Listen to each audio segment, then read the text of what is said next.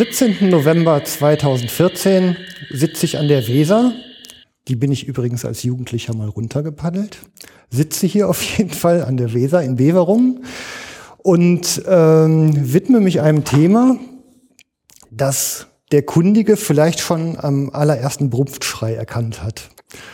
Ähm, dazu müsste man eigentlich mal einen Hirschrufer-Wettbewerb sehen, denn der, Brumpf, der Brumpfschrei des Siegerwildes, der ist schon ganz außergewöhnlich. Und zu diesem Siegerwild, das ist das heutige Thema, sitze ich hier zusammen mit Karl August Schübeler. Hallo Karl August. Hallo Jochen. Und ähm, in Sachen Wildarten bin ich eigentlich immer ja ganz Laie und bin dann immer ganz froh, dass ich diese ganze Sendereihe als Veröffentlichung meiner persönlichen Lernkurve so positioniert habe. Dann darf ich mich nämlich dumm anstellen. Und das versuche ich auf möglichst hohem Niveau. ähm, Karl August, du bist ähm, aus Beverung, ne? Du bist ja, hier heimisch, heimisch Urtyp. Fest verwurzelt. ja, ganz fest verwurzelt. ähm, unsere Familie ist schon im Dreißigjährigen Krieg hier ansässig und ich kann nachweisen, dass mein Sohn die elfte Generation ist, die hintereinander das weitermacht, was der Vater begonnen hat. Okay. Seit 1670 also nachweislich.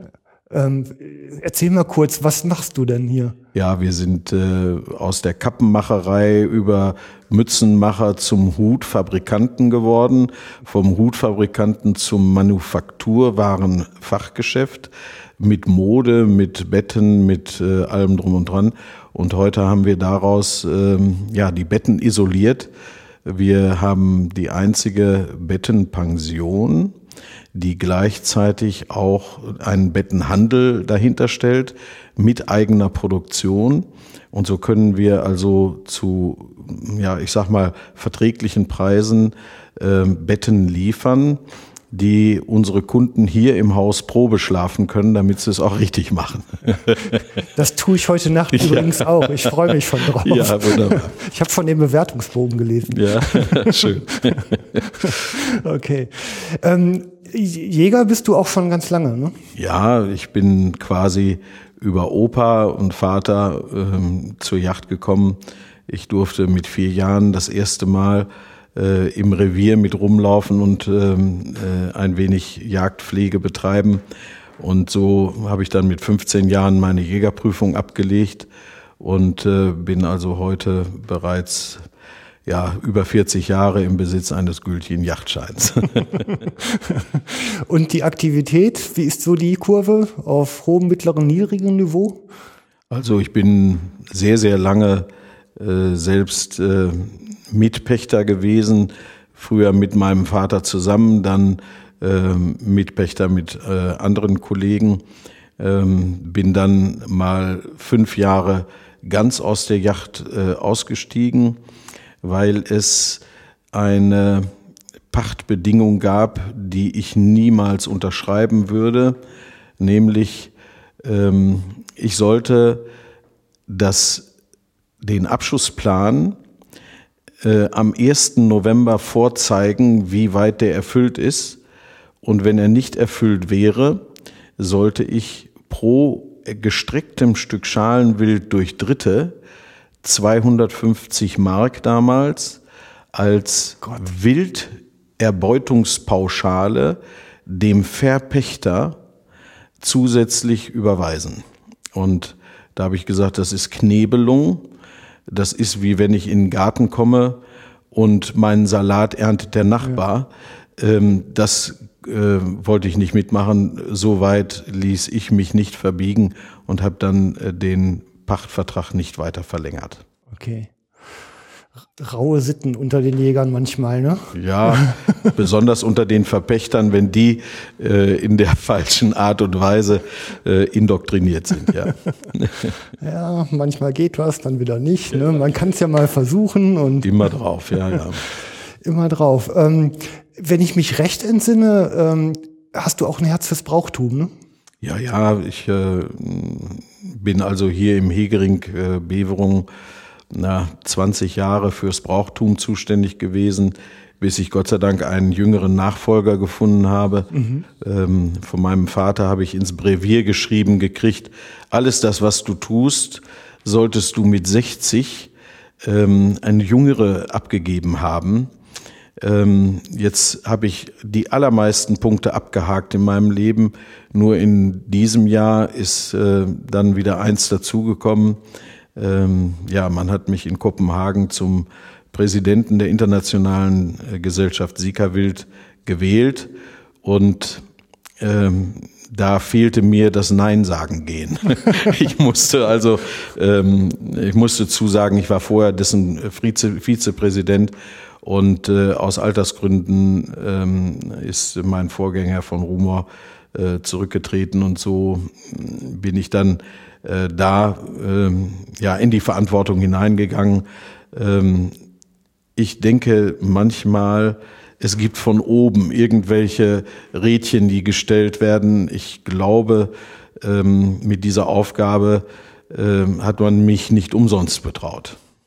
Also in letzter Zeit laufen mir ja ähm, öfter mal so Menschen über den Weg, die sich so als Anwalt und Fürsprecher der Wildtiere verstehen. So einer bist du auch, ne? Absolut, ja.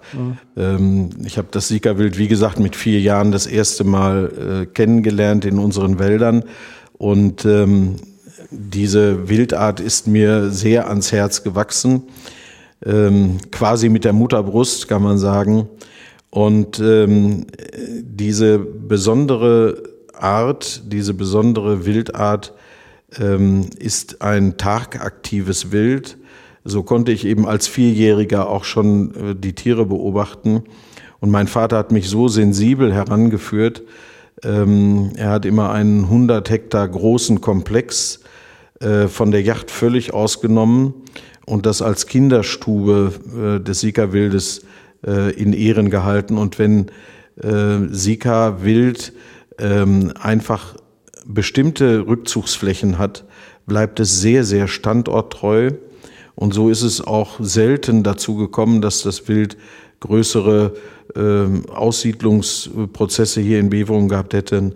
Ähm, wir haben eine Population von 100 bis 120 Tieren, mehr nicht. Das ist also eine ganz, ganz kleine Population, die ähm, dann eben in diesem Gebiet auch heute noch nach über 20 Jahren, die ich die Wildart nicht mehr begleite als Jäger, äh, sondern nur noch als Schützer begleite, äh, die immer noch die gleichen ähm, ja, 100 Hektar nutzen, um die Kinderstube äh, aufrechtzuerhalten. Und das macht mich besonders stolz, dass das über Generationen äh, vom Vater zu mir dann äh, zu der Kinderstube geführt hat, die auch dann 20 Generationen äh, Tierpopulationen weiter äh, dann immer noch so aktiv ist. Also ja. das macht mich richtig stolz. ja, glaube ich. Ne? Ähm, ja, bevor wir total im Thema versinken, ähm, moderiere ich es halt mal an, das nächste Kapitel. Ja. Ähm, das Siegerwild, ähm, man, man diskutiert ja so ein bisschen über die Frage, ob es heimisch ist oder ob es ein, eine Wildart ist, die so importiert wurde. Ne? Ähm, wo, wo stammt es denn eigentlich so her? Also was ist so ein Hauptverbreitungsgebiet? Also das äh, Hauptverbreitungsgebiet äh, ist auf jeden Fall äh, Asien. Wir haben also in der Mandschurei in China und äh, in den äh, japanischen Inseln äh, dieses Vorkommen ursprünglich. Das heißt, äh, wir müssen vielleicht noch mal ein Stück zurückgehen. Ähm, vor den Eiszeiten, also im Pleistozän, ähm, sind bereits Sikas hier in unserer Gegend, ähm, heißt also in unserem Gebiet, schon nachgewiesen. Hm. Das heißt also, wir Menschen sind, wenn man das so will, äh, Jungbevölkerung des Erdplaneten, während das Sika-Wild zum Urbevölkerungsanteil des Erdplaneten gezählt werden kann. Und insofern ähm, hat das Sika-Wild absolute Heimatrechte auch hier in Deutschland. Mhm, okay. Also die Frage ist eigentlich nur, ab welch, welchen Zeitpunkt nehme ich, setze ich an, um. Ganz genau. Ganz genau. Wenn ich also die Urgeschichte nehme, dann muss das Sika-Wild in der ganzen Welt akzeptiert werden, weil es äh, zu den Urzerviden gehört und ähm, es hat eine ganz besondere ähm, ja, äh, Ausrichtung äh, und zwar gibt es nach dem Roberts, äh, Robertschen äh, Translokationsgesetz äh, gibt es eine ähm, ja, besonderes auffallende Identifikation. Ähm, die besondere Spezifikation des Sika-Wildes hat also eine ähm, balancierte Translokation. Das heißt, in, der, ähm, in den Chromosomen ist die Identifikation möglich. Ähm, das ist einzigartig bei allen Zerviden, kommt nur beim Sika-Wild vor und man kann das Sika-Wild ganz, ganz explizit aus allen Zervidenarten herausfiltern. Also so als eine, als quasi ein Urvater der ganzen Ganz genau. Zervidenarten. Man könnte, man könnte sagen, ähm, äh, ohne das Sika-Wild gäbe es wahrscheinlich die Zerviden gar nicht. Okay.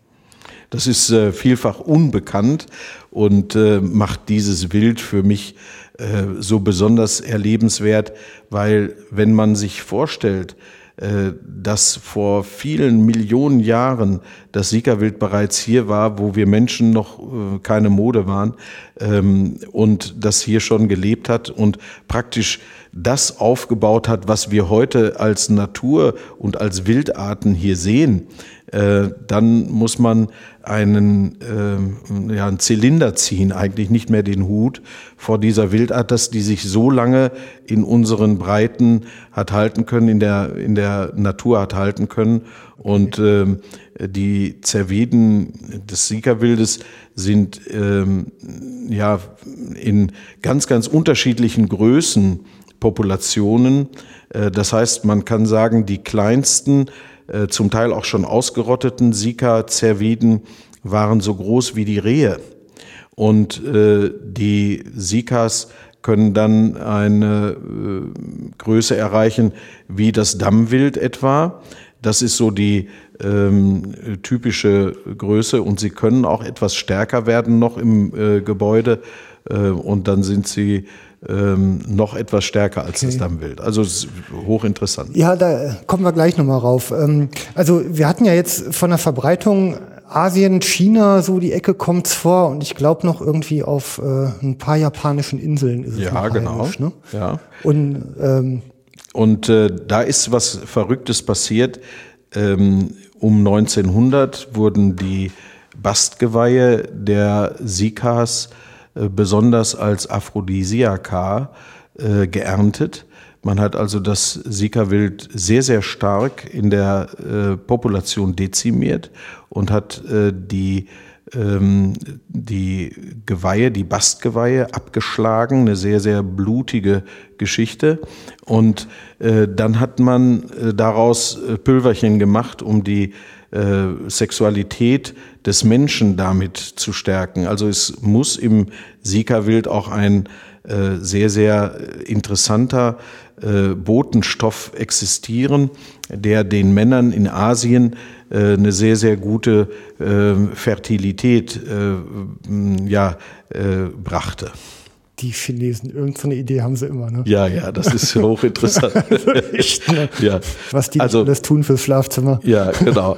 ähm, heute gibt's Viagra. Ja, äh, das Viagra um 1900 für viele, viele Chinesen und äh, Asiaten war eben das äh, aus dem Hirschhorn des Sikas gewonnene ähm, äh, Mehl, das man sich dann eben in die äh, Nahrungskette mit reinholte, um äh, das Viagra der äh, Vorzeit zu holen. Und dann hat, äh, haben die Tierschützer hier in Europa gesagt, ihr könnt doch nicht eine ganze Hirschart ausrotten, nur weil ihr äh, Aphrodisiaka braucht. Äh, wir gehen heute dahin und äh, sammeln mal ein paar Tiere ein, damit der Genpool des Sikas überhaupt erhalten bleibt.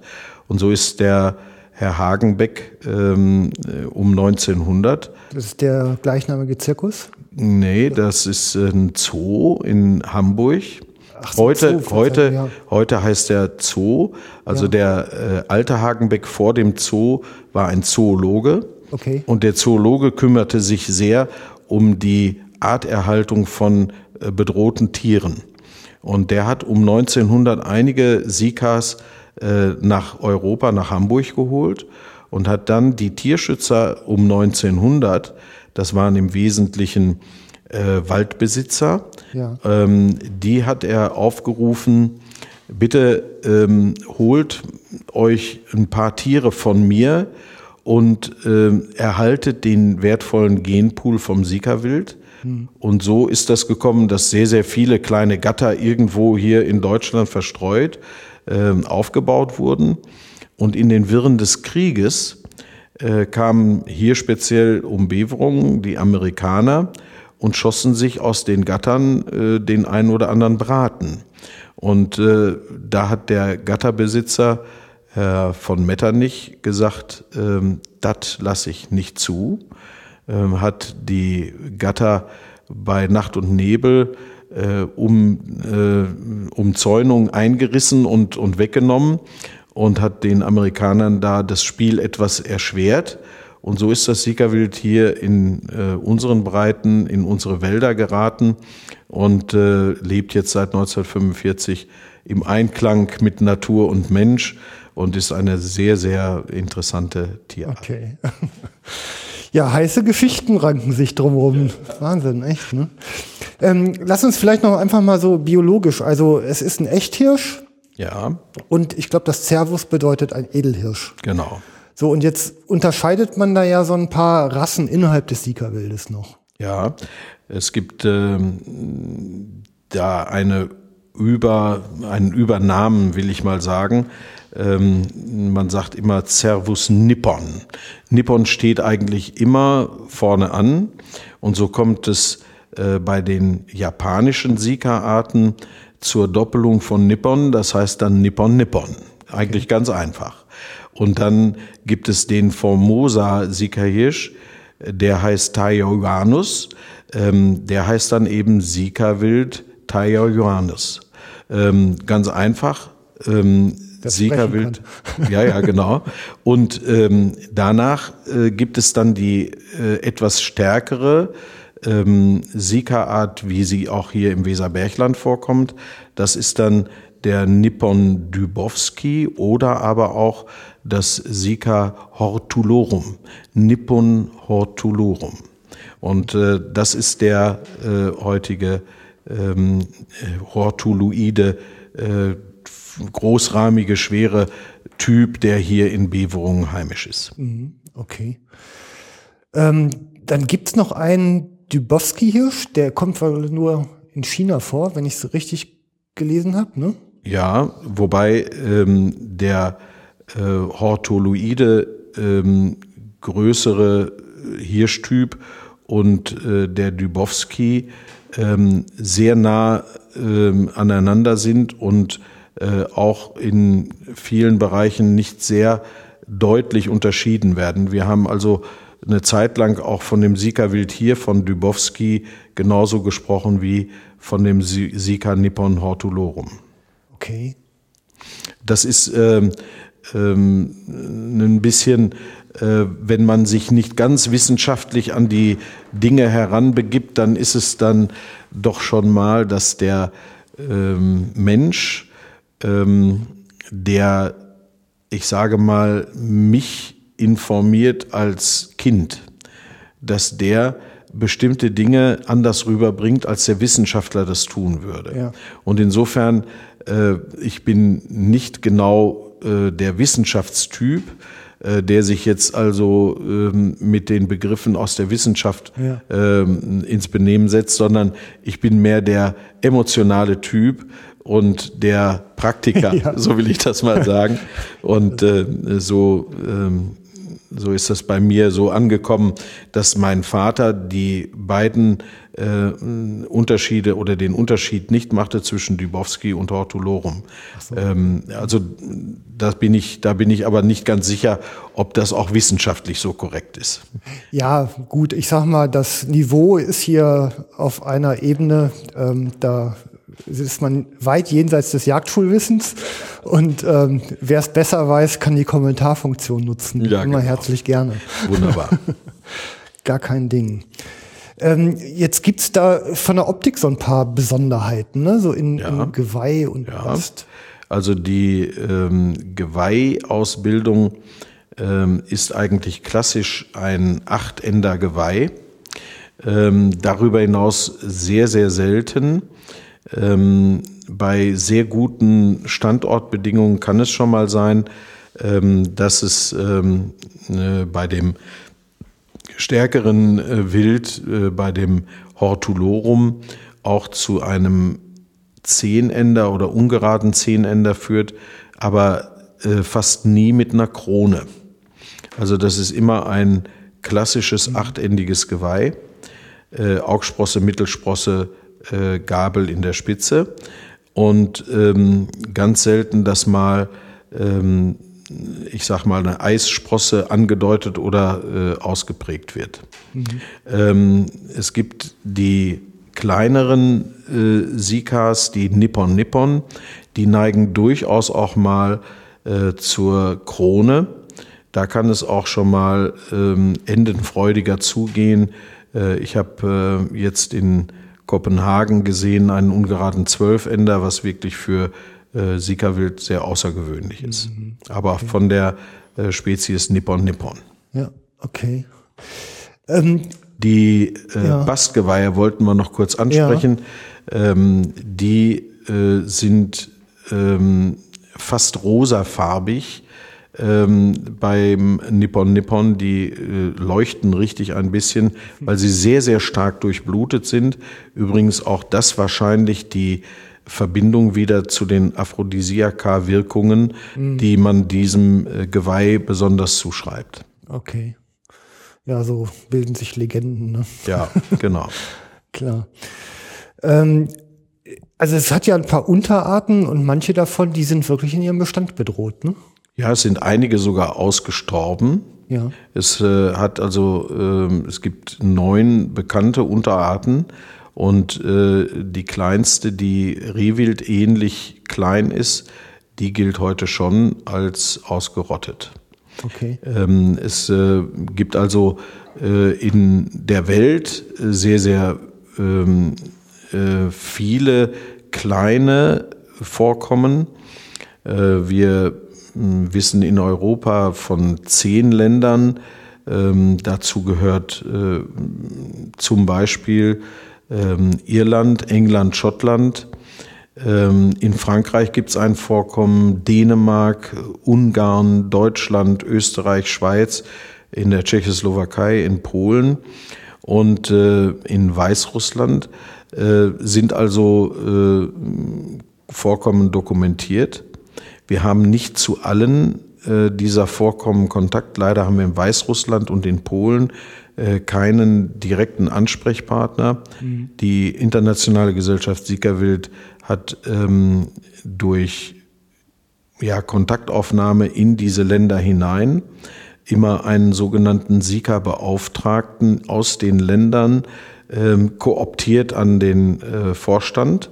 Mhm. Und so ähm, sind wir in den Ländern bis auf Polen und Weißrussland ähm, hier für ähm, Europa zuständig und halten Kontakte zu den einzelnen Vorkommen. Ich selbst war jetzt vor drei Wochen noch in der Schweiz und habe äh, mit den Freunden ähm, im äh, Kanton Schaffhausen, wo das äh, Sickerwild vorkommt, mhm. äh, dann Kontaktpflege gehalten, wie man das so schön sagt. Ja. Ähm, das war also ganz interessant. Mhm, schön. Die, äh, das sind unterschiedliche Rassen dann, die einzelnen vorkommen, oder ähneln die sich?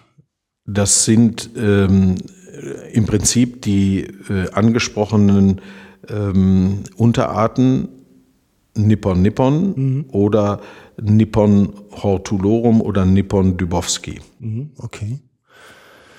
Ähm, die, also die haben ja keine räumliche Verbindung zueinander. Also da gibt es wahrscheinlich keinen natürlichen Austausch nein, zwischen den Populationen. Absolut nicht, nein.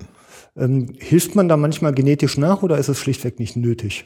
Ähm, es ist schlichtweg nicht nötig. Die äh, Sikas haben äh, eine ganz, ganz äh, besondere ähm, Art und Weise, sich an die Umwelt anzupassen. Ähm, ich glaube auch deswegen ähm, ist das Sikawild so besonders schützenswert, weil es eine sehr, sehr standorttreue Wildart ist, die ähm, sich einfach den Bedingungen sehr, sehr äh, gut anpassen kann. Mhm. Ich will ein Beispiel aus, aus der äh, Natur nehmen. Wenn die Fichte zu trockene Sommer bekommt, dann äh, kommt der Borkenkäfer und äh, der, der ähm, äh, geht also rein in die Fichte und ähm, man nennt ihn ja auch den Kupferstecher. Und der Kupferstecher macht äh, die Fichte äh, praktisch äh, nadellos. Der sorgt dafür, dass die Fichte trocknet und stirbt. Die Fichte braucht ein sehr, sehr feuchtes ähm, Klima. Und wenn wir jetzt hier eine Klimaveränderung kriegen, äh, wie sie sich andeutet, dann werden die Böden und die Niederschläge dazu führen, dass die Fichte in die Trockenheit fällt und immer mehr Fichte verloren geht, dadurch, dass der Kupferstecher zuschlägt. Mhm. Beim, ähm, beim Nadelbaum sagt man dann, okay, wir müssen eine Ersatzfichte schaffen. Das ist die Douglasie. Die Douglasie wird äh, heute dann angepflanzt und hat also diese, ich sag mal, Trockenresistenz. Mhm. Und die kann sich auch längerfristig äh, im Klimawandel hier halten. Und wenn man das jetzt auf die Zerviden umpolt, dann kann man sagen, hat das Sikawild die größte Anpassungsdynamik an zukünftige Veränderungen in unserer Umwelt. Mhm. Ähm, durch die ganz besondere Spezifikation, die können also mit, ähm, ich sag mal, einem Start von äh, Mama, Mama und Papa, äh, also drei Tiere können einen Start beginnen und äh, dann einen artenreichen ähm, Genpool für das Sika-Wild vor Ort bilden, ohne dass es inzestuide äh, Formen ausprägt oder Fehlstrukturen. Äh, und deswegen ist das Sika-Wild so hochinteressant, äh, dass es auch erhaltenswert bleiben muss, mhm. weil man äh, eben aus dem Sika-Wild sehr, sehr schön ähm, die äh, Anpassung an die Natur erkennen kann. Und da ist äh, noch vieles in der Forschung völlig verborgen. Ähm, wir, wir müssten eigentlich dieses äh, Sika-Wild noch viel mehr hegen und pflegen und als Plan B für eine kaputte Umwelt äh, aufgreifen und ähm, äh, auffassen. Und dann, ähm, mhm. dann wäre das Sika-Wild erst im richtigen Status. Ja, ja. Da kommen wir gleich noch drauf. Ja, prima. okay, ähm, jetzt, wo bin ich denn jetzt hier? ja. Ja, ich, so, hab, ich haben, bin leider abgeglitten äh, ja, ähm, in, in das Erzählen und das ist, äh, das ist so etwas, äh, werfen mir meine Kinder auch immer vor. ja, ich meine, hier ist es ja gewollt. Ne? Ja, also schön. Dafür hat man ja hier ausreichend Zeit im Gegensatz zum, zu anderen Rundfunkformen. So, ähm, es gibt halt ja eben die, diese Bestandsgründung ähm, ohne inzestuide Betriebe. Okay, ähm, man hat insgesamt dann halt recht gleichartige Bestände. Also ich sag mal, die entwickeln sich unterschiedlich, diese Bestände, ohne Kontakt zueinander, sind aber trotzdem in ihrer Art relativ gleich, gleichartig, ähm, solange die Außenbedingungen ähnlich sind, kann man. Ja, man kann sagen, der Anpassungsdruck von außen bestimmt, dass diese Wildart sich dem äh, Habitat, dem, der Flora, der Fauna äh, anpasst, ohne einen Verdrängungsdruck für andere Tiere zu erzeugen. Okay. Ähm, die äh, werden gesund, ähm, halten sich in einer sehr, sehr äh, ordentlichen, sauberen Art. Ähm, ähm, Professor Rehbein hat neulich ähm, sehr schön referiert in ähm, Möhnesee 2011 und hat gesagt, was das Siegerwild für Besonderheiten hat, können wir schlussendlich noch nicht sagen. Aber wir wissen eins, dass der Parasitenbefall beim Rehwild verglichen zum Sika-Wild ein völlig anderer ist. Der, das Sika-Wild scheint eine eigene Immunabwehr gegen schädigende Parasiten zu haben. Und der Endokrinologe ähm, Professor Rehbein ähm, sagt, es ist geradezu ein Glücksfall, dass es das Sika-Wild gibt und dass wir auf ähm, der äh, Wirkung im Darm äh, ansässiger Bakterien, dass wir da einen Genpool haben, aus dem wir eventuell sogar äh, für uns Menschen irgendwann äh, etwas extrahieren können, was äh, Veganern und ähm, äh, ja, Menschen, die einfach Fleisch zu essen ablehnen, ähm, wie das Siegerwild das ja auch nicht braucht, äh, dass wir äh, Enzyme ähm, isolieren können, die wir aus dem Sika-Wild ähm, für uns als Nahrungsergänzung nehmen, so dass wir unsere Naturrohkost noch besser aufspalten können, um äh, einfach gesunder, vegan oder äh, eben als äh, äh Nicht-Fleischesser äh, durch die Gegend äh, zu kommen, durchs Leben zu kommen. Also die Perspektive, dass sich Veganer bei uns Jägern für unsere Hegeverpflichtungen bedanken. Die finde ich durchaus verlockend. Ja, das ist hochinteressant. ja, ne? ja, also äh, es ist äh, hochinteressant, wie die Wissenschaft heute ganz am Anfang steht, verschiedener Denkmodelle. Und äh, es wäre einfach viel zu schade, ein solches ähm, Genpool ähm, von der Welt ja. zu nehmen. Also der Endokrinologe ist ein Genetiker.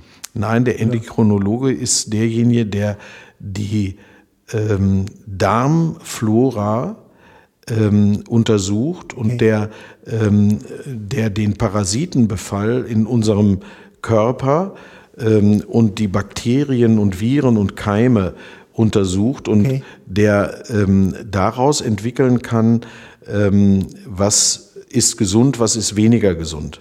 Mhm. Wenn wir heute von dem genetischen Fingerabdruck sprechen, und haben dann die DNA im Kopf, dann sagt der Endokrinologe, der sagt, ähm, jeder Mensch ist an seiner Darmflora viel leichter und viel einfacher zu identifizieren als an der an der äh, Gen äh, an den an den Genomen. Okay. Ja? Also ähm, jeder Mensch, jedes Tier, jedes Lebewesen auf der Welt hat eine ganz eigene Flora im Darm. Mhm. Und äh, das Sika-Wild hat eben eine Flora, die noch zusätzlich ein Enzym äh, zu produzieren scheint, die die negativen Parasiten in der Darmflora selbst bekämpft. Und das ist einzigartig. Also ist okay. er, er als Endokrinologe hat Dr. Rehbein noch nie eine äh, Tierart äh, gesehen, die eine so aufgeräumte parasitäre Resistenz in sich aufgebaut hat, wie die, der, wie die vom Sika-Wild da ist. Also ich sag mal, wir haben jetzt, also nur mal so als kleine Zwischenbilanz, erstmal eine, eine Wildart, die unglaublich interessant ist, so aus verschiedenen medizinischen und biologischen Perspektiven heraus. Und ich sage mal andersrum, selbst wenn man sie als ein, ein Neozon sehen würde, also eine importierte Wildart, ist sie doch eine, die äh, ja quasi nicht invasiv ist, also ganz anders als ein Waschbär, der ja nur Klar. um sich herum äh, massive Probleme und verursacht und andere Arten ja auch zumindest stark bedroht, hm. wenn nicht gar ausrottet. Ne?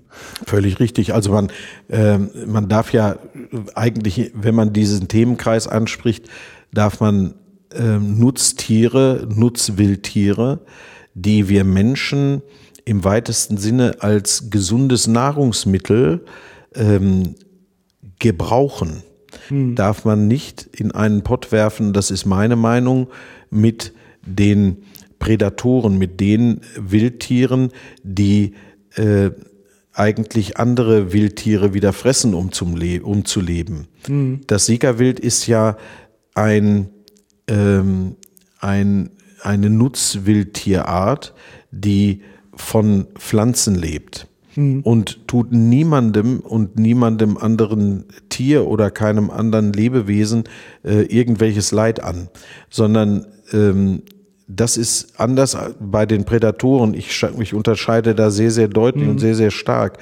Nehmen Sie den Wolf.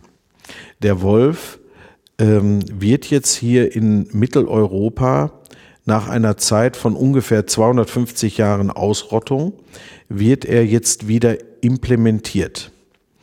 Äh, wir wollen in Deutschland also, so kann man aus der Presse entnehmen, den Wolf unbedingt wieder hierhin haben, in unsere Wälder.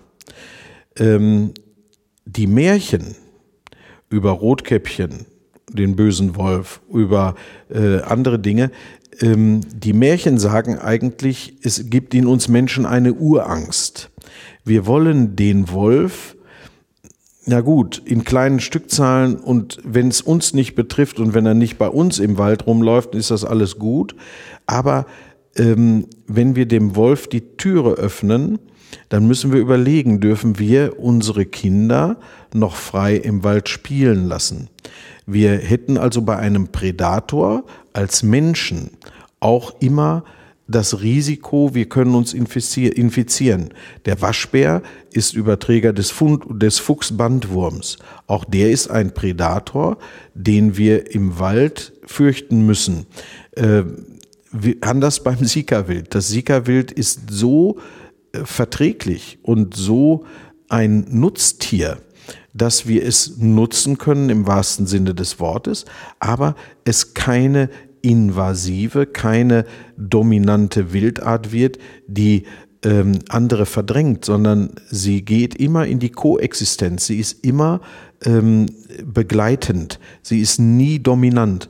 Und äh, Prädatoren ähm, in einen Pott zu werfen mit Wildtieren ist, äh, wenn man über die Neozonen spricht, meiner Ansicht nach ein, äh, ein Vergehen. Das darf man gar nicht. Mhm. Und die, die Prädatoren äh, gehören also in den wirklichen Bereich der Diskussion, ob man die Neozonen, die, äh, die Neozonen, die ähm, als Wolf oder als Waschbär oder als Mink oder als ähm, äh, andere invasive ähm, äh, ja, Prädatoren hier in unsere Breiten kommt, wie meinetwegen noch der, ähm, ähm, ja, der jetzt habe ich einen Hänger.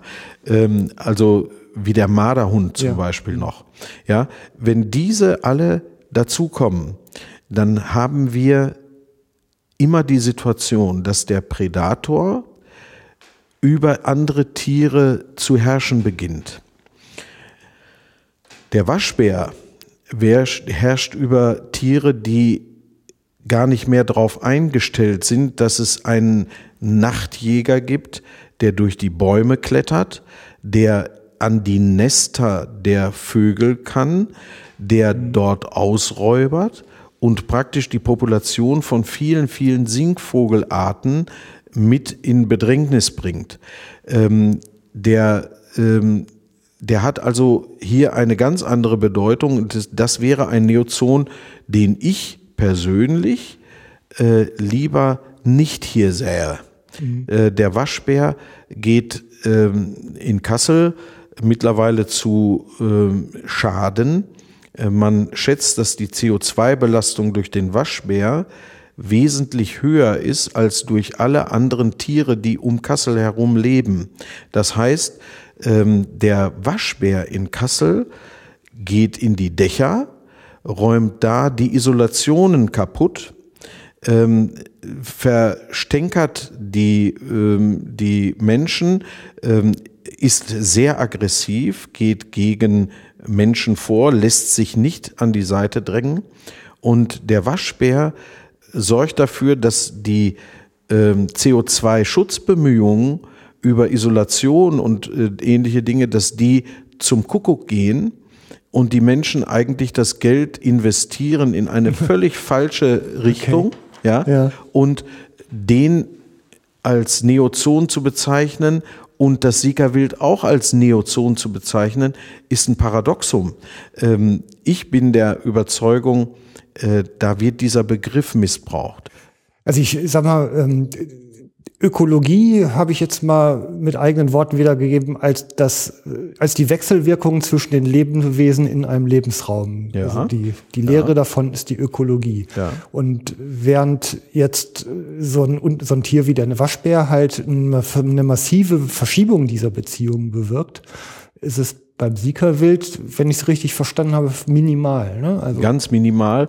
Ähm, nicht mal der Verbiss im Wald ähm, ist schädlich. Ähm, äh, Dr. Petrak ist der Leiter der Forschungsstelle ähm, in Bonn. Ja, Forschungsstelle für Jagdkunde und Wildschadenverhütung. Genau, so heißt es genau. Mittlerweile kann ich es auswendig. Ja, wunderbar. Ähm, und äh, Herr Dr. Petrak hat ähm, in äh, Möhnesee 2011 Folgendes bei einer Kyrillfläche gesagt.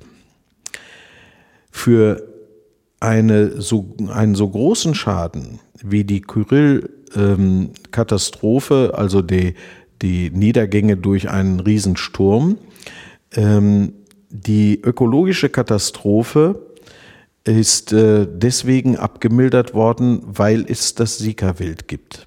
Mhm. Ähm, ich war erst ganz erstaunt und dann sagt er, nein, äh, mit meiner vollen Überzeugung, Siegerwild ist ein Glücksfall für den Arnsberger Wald. Dann habe ich nochmal nachgefragt und habe gesagt, Herr Petrak, haben Sie sich nicht versprochen oder vertan? Nein, hat er gesagt, wir haben hier äh, auf einer Kyrillfläche von etwas über 40 Hektar Versuche gemacht äh, mit der Waldbiologie.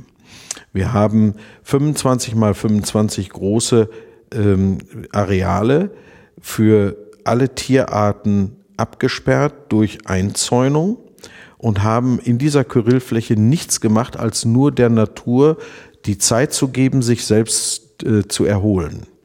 Und ähm, diese vier abgebegrenzten kleinen Bereiche, ähm, 25 mal 25 Meter, waren dann in 2011 so hoch gewachsen wie etwa ein Schlafzimmerschrank oder etwas größer, also sagen wir mit Raumhöhe 2 Meter, 2,50 Meter hochgewachsen und reine Monokultur Buche. Mhm. In den anderen Flächen haben wir Baumarten wiedergefunden, die im Arnsberger Wald seit 80 oder 100 oder 150 Jahren nicht mehr existent waren. Das Siegerwild hat also so selektiv diese äh, Kyrillfläche verbissen, dass uralte Formen der äh, natürlichen Versamung wieder äh, die Möglichkeit hatten, äh, aufzukommen. Und ähm, insofern hat er von einem Glücksfall äh, Sika-Wild besprochen, ähm, sodass die Monokultur Buche ähm, zurückgedrängt werden kann, wenn das Sika-Wild ähm, in irgendwelchen Beständen ist. Also jeder, der über Urwald spricht, müsste eigentlich das Sika-Wild herzlich willkommen heißen. So ist es. Und das ist ja auch mein inneres Engagement, dieses Sika-Wild mit einer ganz besonderen ähm, ja, Herzensangelegenheit äh, von mir, äh, ja, als, als Artenschützer zu begleiten. Ähm, ich ähm, stehe auf, um äh, diese besondere Art, diesen besonderen Genpool in unserer Welt zu erhalten. Und ähm, wenn ich ähm, in wenigen Jahren, äh, ich sage immer, äh, vielleicht gibt der Herrgott mir 80 Jahre, dann sind es weniger als 20, die ich noch habe. Aber wenn ich in wenigen Jahren nicht mehr auf der Welt sein werde, und das ist absehbar, äh, dann möchte ich mit meinem Leben äh, etwas bewirkt haben. Und diese Wirkung auf das Siegerwild, ähm, das wäre mir ein, ein ganz großes Genugtuungsmoment, ein, ein Freuden- und Glücksmoment. Das würde mir äh, heute schon wieder Endorphine ausschütten und, und machte mich glücklich, weil äh, das ist ein Engagement für unsere Umwelt und für unsere Zukunft. Ähm, da sollten wir mehr von machen, da sollten wir mehr von tun, da sollten wir mehr mit Herzblut dahinter stehen. Ja. Also, als ich äh, dich als Gesprächspartner ausgesucht habe, hatte ich ja keine Ahnung, welche Endorphine du ins Mikrofon pustest. Also nur weiter so. ja. Mal weiter so. Ähm, ja, Urwälder, du sagtest gerade ähm, im Arnsberger Wald, ne? sind sie ja. vertreten? Also so die Vorkommen wollte ich gerade mal durchgehen, ja, genau. um ähm, wieder so ein bisschen zurück hier in die Linie ja, zu, schön, schön. zu kommen. Ähm, am Hochrhein, Waldshut ist, glaube ich, in Baden, ne? Baden-Württemberg. Ja, das ist Baden-Württemberg. Ähm, ist interessant, weil ähm, die grüne Grenze zwischen der Schweiz und ähm, dem Gebiet Hochrhein äh, läuft also ineinander. Okay. Äh, Im Kanton Schaffhausen ist die Schweizer Sektion mhm. und um Schaffhausen rum ähm, im deutschen Teil ähm, am Hochrhein, da ist also die deutsche Sektion. So, äh, jetzt ist, äh, muss ich erzählen, weil ich war gerade äh, am Hochrhein und äh, habe ein ganz spezifisches Problem äh, entdecken dürfen, das ich auch mit Ministerpräsident Kretschmann zurzeit äh, diskutiere. Ähm, also es ist Folgendes passiert. Ein Nachsuchenführer mhm.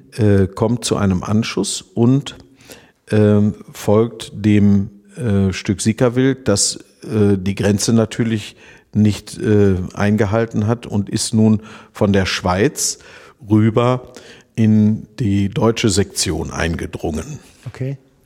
Jetzt verlässt ein Wildtier, das ursprünglich Schweizer ist, ähm, die, das nicht-europäische Ausland und wandert nach Europa ein.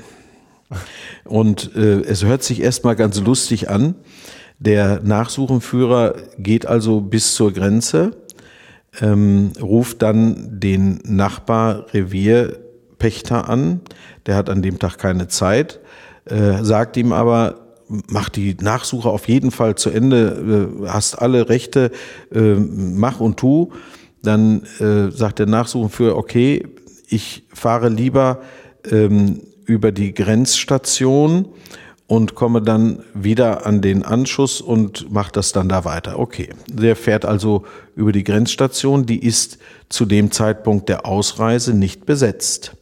Er kann also seine Waffe nicht ordnungsgemäß ausführen, fährt zum Anschuss, äh, macht die Nachsuche zu Ende ähm, benutzt seine Waffe nicht, weil das Tier mittlerweile verendet war, 250 Meter hinter der Schweizer Grenze.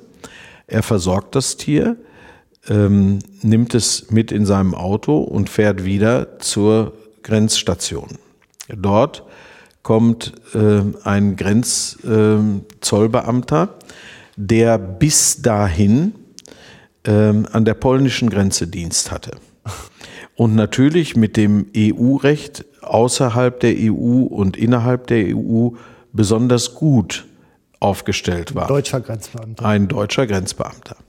Und der guckt also in das Auto und sieht, hinten drin ist ein Tier. Aha, denkt er, das ist ja interessant.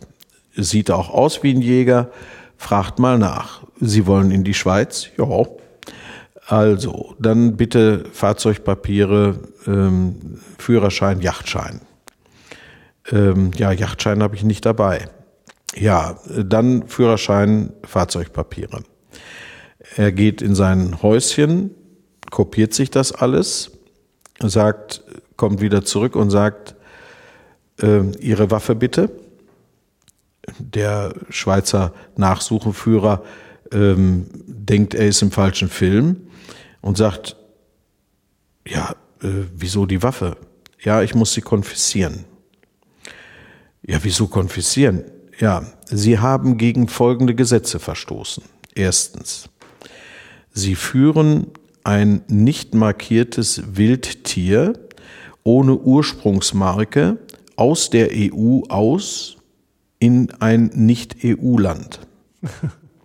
Zweitens, Sie haben das Hygienegesetz der EU verletzt. Drittens, Sie haben eine waffenrechtliche äh, Konsequenz zu tragen. Sie haben einen Waffenimport aus der EU, ähm, an, an, außerhalb der EU in EU-Staaten hinein begonnen und wollen jetzt eine Waffe exportieren. Ähm, Waffenexport ist strafbar. Sie hören von uns. Die Waffe wurde konfisziert, das Tier wurde ihm weggenommen und ähm, er ist also bedröppelt nach Hause gefahren, gilt heute in Deutschland noch als Gesuchter und seine Waffe hat er nach vier Jahren noch nicht zurück. Das heißt, es ist ein richtiges Politikum. Äh, wie kann man einen Wildschutz, äh, einen Tierschutz über die Grenze Schweiz zu Deutschland ein bisschen optimieren. Und da bin ich im Moment mit Winfried Kretschmann äh, in äh, Korrespondenz, okay. wie wir das vielleicht ähm, im grenznahen äh, Gebiet mit dem Sika-Wild auf eine etwas bessere Art und Weise hinkriegen. Ah. Also zwei Dinge fallen mir dazu ein. Also erstmal, ähm, in der Schweiz haben die Deutschen ja einen eher schwindenden Ruf. Ne? Vielleicht ja. liegt es an solchen Geschichten. Ja, ja, ich denke, sie leisten ihren Beitrag. Und ich meine, das andere ist, ähm, die Grünen sind ja im Moment, zumindest bei uns Jäger, nicht gerade gut angesehen. Ja. Und ich sage mal, zumindest, dass dieses diese Aktivität mit Herrn Kretschmann da zustande ist, ähm, ist mal ein Pluspunkt auf dem Konto. Ne? Das muss ja. man jetzt auch mal anerkennen. Ja, ja, sagen. prima. Ja, danke. ja. Das machen sie ja. Ja, so kommt man also ähm, äh, vom Hölzchen auf Stöckchen. Ähm, ich weiß nicht, äh, das äh, schlägt wahrscheinlich hier diesen ganzen Rahmen ein bisschen in eine falsche Richtung. Aber ähm, ich will mal einfach sagen, als Artenschützer ähm, kommt man an Dinge heran, äh, da macht sich eigentlich der normal denkende äh, Mitteleuropäer überhaupt gar keinen Kopf. Und dass die Behörden einen, einen solchen äh, Popanz aufbauen äh, und dass man das nicht hinkriegt, äh, finde ich, äh, gelinde gesagt, ist, ist äh, ein Armutszeugnis für unsere Gesellschaft, dass wir nicht den Tierschutz höher bewerten als äh, ein solches, ich sag mal, lässliches Vergehen. Ähm, was kann der arme Hundesuche oder Nachsucheführer äh, mit seinem Hund dazu, dass er nun mal die Waffe braucht, wenn das Tier noch weg ist, dass er es erlösen muss.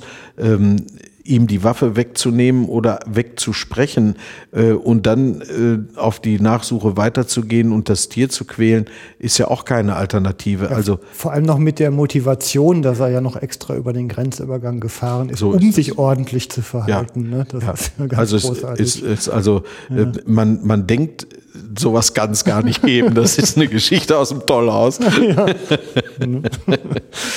ja. Okay, ähm, zurück in die Linie. Wir waren bei den Vorkommensgebieten in Deutschland, also Waldshut ähm, an der Schweizer Grenze, wie genau. wir gerade gelernt haben. Ja, Dann genau. gibt's ähm, in Ostangeln, ein Ort, von dem ich noch nie gehört habe, mhm. im Kreise Schleswig-Flensburg, also ja. fast Dänemark. Ne? Ja, ist ganz an der dänischen Grenze. Auch da habe ich äh, Kontaktpflege, also ist äh, hochinteressant. Ähm, alle Forstleute sind erstaunt. Ähm, der ähm, Eigentümer einer Waldfläche hat dort ähm, ein Sickerwildvorkommen, bei dem er sagt, ähm, und ich verspreche mich jetzt nicht, also bei dem er sagt, ich habe auf 100 Hektar 100 Stück Schalenwild stehen. Mhm. Nicht auf 100 Hektar drei oder zehn, sondern auf 100 Hektar 100 Stück Schalenwild stehen. Ähm, das ist wie ja eine äh, zoologische ähm, Abteilung könnte man denken. Ähm, nein, es ist äh, ein wild frei lebendes Vorkommen Sika mit Dammwild gemischt und mit Rehwild und mit Schwarzwild. Und ähm, er hat wirklich auf 500 Hektar 500 Stück Wild stehen. Hm. Das ist äh, für uns nicht nachvollziehbar und es glaubt auch niemand, dass das so ist. Aber ähm, es ist also äh, wirklich so, ich habe auf einem Hochsitz gesessen äh, von morgens äh, früh bis abends in die Dunkelheit ähm, und habe 197 verschiedene Tiere wild beobachten können. ähm, es ist unwahrscheinlich, es ist ein so ähm, außergewöhnliches äh, äh, ja, äh, Erlebnis für mich gewesen, dass ich äh, immer noch staunend davor stehe. Ja. Und wenn Sie sich den Wald angucken, der hat keine Schälschäden, keine Verbissschäden, kein sonst was. Ähm, er, ähm, der, ja, der Eigentümer hat eine ganz, ganz besondere Art und Weise, mit dem Sikawild umzugehen. Also in Ostangeln äh, wird das Sikawild ganz einfach in einer ähm, Population gehalten, die zwischen männlichen und weiblichen Tieren sehr ausgewogen ist. 50-50 wird angestrebt, also 1 zu 1 im Geschlechterverhältnis. Mhm. Und äh, das wird sehr konsequent beigehalten. Dann haben die Hirsche untereinander genügend Spielkameraden, mit denen sie mit den Geweihen aneinander hauen können und brauchen nicht Bäume als äh, Zielobjekte ihrer Spielereien und Fändereien zu machen. Denn mhm. das Siegerwild ist ein sehr, sehr verspieltes äh, Tier, das das Kämpfen spielerisch begreift und, und äh, ausübt. Und nur sehr selten wird beobachtet, dass die Hirsche wie beim Rotwild äh, richtig heftig miteinander kämpfen. Auch das Sickerwild kämpft, mhm. ähm, aber dass sie sich so hart bekämpfen, dass sie die Geweihe ineinander verzahnen oder äh, ähnliche Dinge. Das wird beim äh, Rotwild sehr oft mhm. beobachtet, beim Siegerwild sehr, sehr selten. Mhm. Und äh, das Siegerwild ist also äh, von daher gesehen ähm, dann nicht waldschädlich. Also es wäre ja aber eigentlich auch ein Schlagschaden und kein Schälschaden, ne? Ja, Schlagschaden, Schälschaden. Ähm, je mehr Stress äh, die Wildtierarten haben, mhm. umso mehr wird ähm, das irgendwann zu einer Schädigung des Waldes führen. Denn ähm, bei uns ist es so, hier im Weserbergland, es gibt ähm, in dieser, ich sage jetzt mal wieder zurückkommend auf die 100 Hektar ähm, Kinderstube, die mein Vater eingerichtet hat für das Siegerwild, wo Jagdruhe herrschte, permanent. Mhm. Ähm, in dieser Kinderstube kann man erkennen, dass es durchaus Buchen gibt, die 50, 60 Jahre alt sind und unten einen Stammdurchmesser haben von, ich sag mal, 30, 40 Zentimetern ähm, Durchmesser mhm. und trotzdem nicht höher sind als die Tischkante. Das heißt, da werden die jungen Triebe im Winter immer wieder verbissen. Ähm, die Buche selbst ist also da zum äh, Verbiss wirklich runtergebissen. Ähm, das bedeutet jetzt, dass an der Stelle die Buche nicht hochkommt, weil das Wild, was in diesem engen Bereich völlig ohne äh, Yachtdruck äh, groß wird, ähm, lässt sich natürlich dann auch da nieder, wo ein bisschen kürzeres äh, Gewächs ist und es verbeißt das ähm, um sich gebende ähm, ja, Nahrungsangebot eben so, dass es auch Deckung behält. Und dann wird die Buche klein gehalten. Und wenn die Buche klein gehalten wird, dann werden die Lieblingslagerplätze, äh, die werden dann von diesen äh, ja, 60, 80 Zentimeter hohen Buchen umlagert. Und da liegt das Siegerwild drin. Und äh, das sind wenige Buchen, auf die man locker verzichten kann. Es gibt also keinen äh, großflächigen Waldschaden, sondern einen Waldschaden, der sich äh, direkt an den äh, Lagerstätten äh, äh, ausmacht und das ist auch hochspannend und interessant. Ähm, andere ähm, Bäume dürfen wachsen.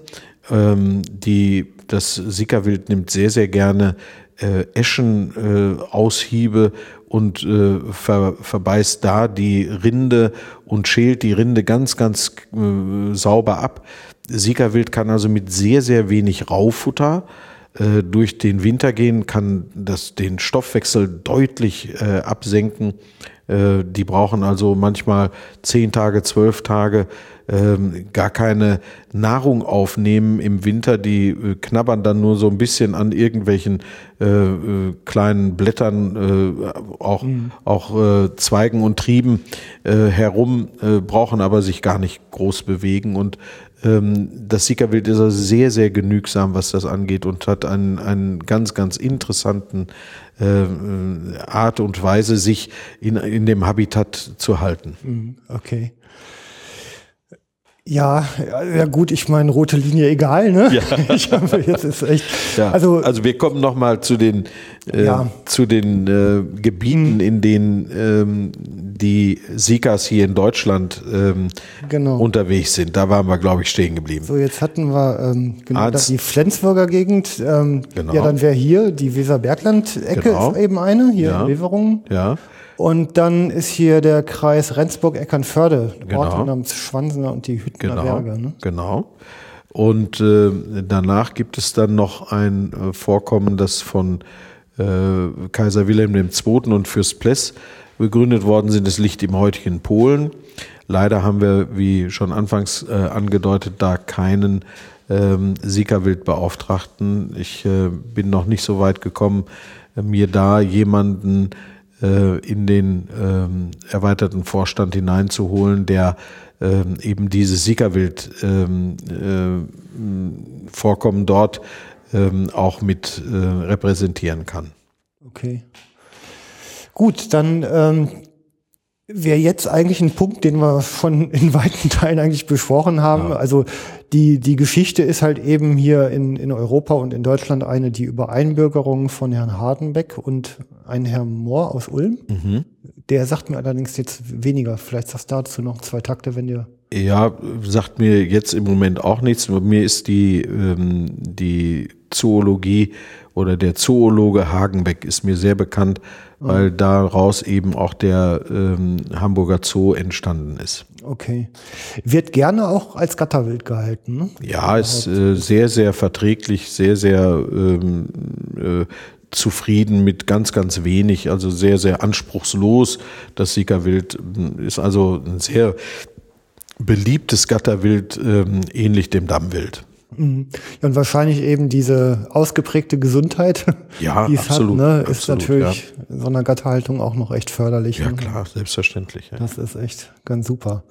Äh, Sika Wildbrett ist spitze. Ja, das kann man äh, nicht dick genug unterstreichen. Äh, Sika Wild äh, hat eine sehr, sehr abgerundete äh, Geschmacksrichtung es ist ein sehr feinfaseriges Fleisch, äh, das äh, die Konsistenz gut hält. Das heißt, wenn man einen Braten in die Röhre steckt, der wässert nicht aus, sondern der bleibt in der gleichen Größe vorhanden. Mhm.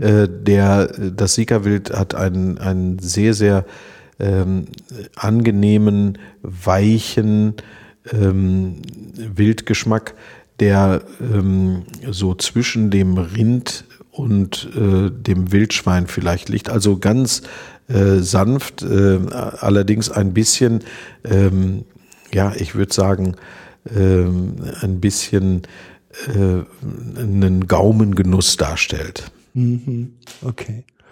Ja, ich wäre mal gespannt. Also ich fand ja Reh bislang schon immer, das, also sehr zartes Fleisch. Ja, ne? Und ja. Ich, wenn ich dir so zuhöre, könnte zumindest von der Konsistenz ein bisschen in der Richtung sein. Ja, ähm, geht in die Richtung. Allerdings ist das Reh äh, manchen schon sehr streng, wildschmack, okay. wildgeschmacklich. Äh, das Sika-Wild ist sehr weich äh, im Geschmack, hat eine sehr, sehr äh, sanfte Wildnote, hat ähm, nichts vom Reh. Das Reh ist also dagegen, dagegen ein äh, eher strenger Wildgeschmack. So will ich es mal ausdrücken. Ähm, das Sickerwild hat auch äh, im Kochtopf eine wirklich ganz, ganz große äh, Bedeutung. Das ist wirklich toll. Könnte man auch als Gebiet des Vorkommens bezeichnen. ja, schön. Okay, ähm, ja, ich denke mal, äh, was, was kann man dazu noch äh, benennen? Also so eine, man, man munkelt ja manchmal so Vermischungen mit Rotwild und Dammwild. Kommt sowas vor? Ja, also das Sika-Wild ist auch da wieder was ganz Besonderes, Ähm, beim Dammwild kann es Vermischungen geben. Ähm, man muss sich das einfach so vorstellen, wenn ähm, zwei Hunderassen miteinander äh, gepaart werden. Das geschieht ja oft auch zum Erfolg der Züchter.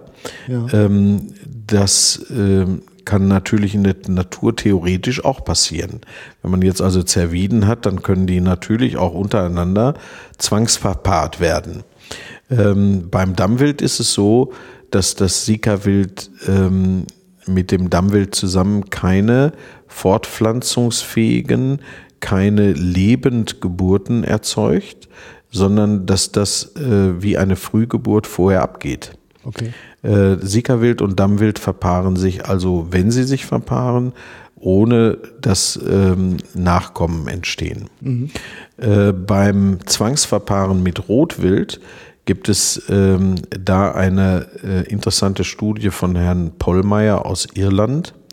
Der hat also schottisches Rotwild, das äh, kleinwüchsig ist, ähm, in einem Gatter zwangsverpaart mit einem Sikahirsch.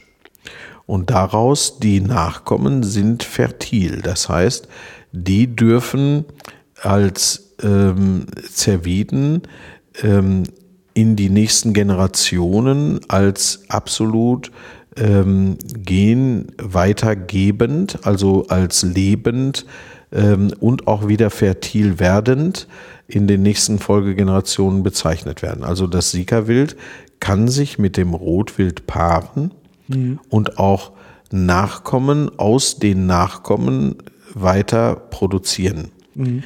Ähm, das ist eigentlich ein ganz, ganz ausgezeichneter Hinweis darauf, dass das Sika-Wild so lange seit dem Pleistozän eben äh, in der Natur existiert, weil es ähm, sich der Evolution ähm, immer wieder anpassen kann. Die Evolution selbst ähm, ist eine hochkomplexe Angelegenheit und das Sika-Wild scheint eine dieser Urmerkmale in sich zu besitzen, auch ähm, bei großem Stress, meinetwegen durch einen Vulkanausbruch oder ähnliche Dinge, mhm.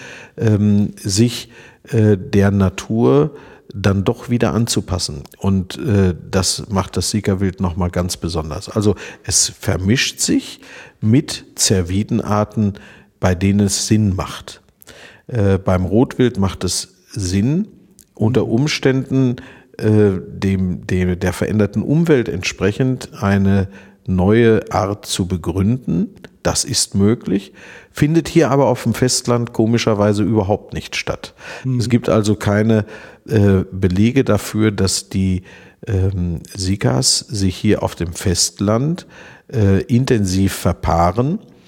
Äh, es gibt einzelne Vermutungen und gentechnisch sind mir keine Untersuchungen bekannt bis heute, die das Verpaaren von Sika-Wild und Rotwild hier in unseren Breiten, zum Beispiel im Arnsberger Wald leben die zusammen, mhm. dass es dort zu Verpaarungen kommt, wo man dann hinterher sagt, ähm, das ist deutlich sichtbar oder äh, das ist äh, ein, äh, ein, ein äh, Bastard aus äh, Sika-Wild und Rotwild, sondern mh, mm, diese Dinge sind mir nur bekannt aus äh, Irland mhm. und mit dem schottischen kleinwüchsigen Rotwild ähm, und der Zwangsbastardisierung oder Zwangsverpaarung. Mhm. Ähm, die gesamte Situation wird häufig ein wenig ja, emotional diskutiert.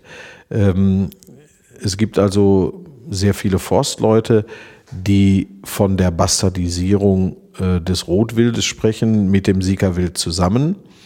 Und äh, ich glaube, da wird eine Angst aufgetürmt, die, ähm, die langfristig nicht haltbar ist. Wenn wir wirklich eine Veränderung ähm, spüren oder wenn wir die Bastardisierung ähm, im Rotwild und Siegerwild haben, dann müssen erstmal die Größen und die Konturen besser zusammenpassen, als sie im Arnsberger Wald äh, sind.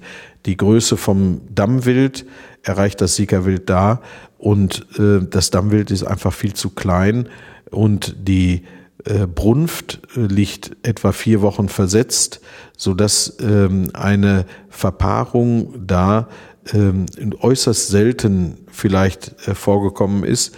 Wie gesagt, ähm, mir persönlich liegen keine äh, genetischen äh, mhm. Beweise vor, ähm, die es durchaus geben kann, aber auch da sind die äh, Zuhörer gebeten, äh, mich zu unterstützen. Ähm, also die genetischen Beweise für eine Bastardisierung des Siegerwildes hier auf dem europäischen Festland äh, ist so nicht zu beobachten, zumindest wenn es vorkommt, äußerst selten und sehr, sehr selten dokumentiert und sehr, sehr selten ähm, wirklich als äh, wissenschaftlicher Beweis geltend. Mhm. Okay. Ja, ein interessanter Aspekt. Also ich sag mal, wenn es so selten und wenig vorkommt, äh, ist es halt, fällt ja fast schwer, es als eine Bedrohung zu sehen. Ne? Ja, im Gegenteil. Also, ich würde sogar sagen, evolutionär vielleicht ein Glücksfall, dass wenn äh, die Populationen aus wie gesagt, äh, Ayajolala Klöf oder so ähnlich hieß der äh, Vulkan in Island, der uns vor drei Jahren. Der mit der Staubwolke. ja, ja. Der uns vor drei Jahren hier äh, in Atem gehalten hat und die, den, Flucht, den Flugverkehr lahmgelegt hat. Ähm, wenn ein solcher Vulkanausbruch ähm, größerer Art ähm, die ganze Natur bedrohen würde, äh, dann hätte ich große Hoffnung, dass gerade das Sika-Wild auch dieser extremen Herausforderung standhalten kann. Mhm. Äh, mehr als wir Menschen und mehr als das Rotwild und mehr als das Dammwild und mehr als die Nutzwildarten, die wir sonst haben, äh, glaube ich an das Sika-Wild, dass es ganz extremen Situationen äh, wirklich das Leben noch weiter abbringen kann. Mhm. Okay. So, dann versuchen wir einfach nochmal in diesem turbulenten Gespräch, das ist ein bisschen aufregend heute, ähm, zurück in den Faden zu finden. Und zwar ähm, widmen wir uns einfach mal der Biologie des Sika-Wildes. Ähm, wenn ich es sehe, wie spreche ich es an?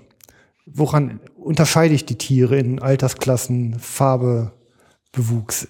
Erzähl mal ein bisschen dazu, ja. dass wir uns nicht vertun. Ja, also das Sika-Wild hat äh, eine ähm, sehr unterschiedliche Farbgebung im Sommer und im Winter. Man kann sich das Siegerwild in der Sommerdecke vorstellen wie das klassische Bambi, also ähm, Pünktchen äh, auf der Decke, ein bisschen ein Rotrehbraun mhm. und äh, hat einen äh, Aalstrich auf dem Rücken, der äh, mal deutlicher, mal weniger deutlich äh, zutage tritt. Ähm, und dieser Aalstrich äh, ja, umschmeichelt den Spiegel.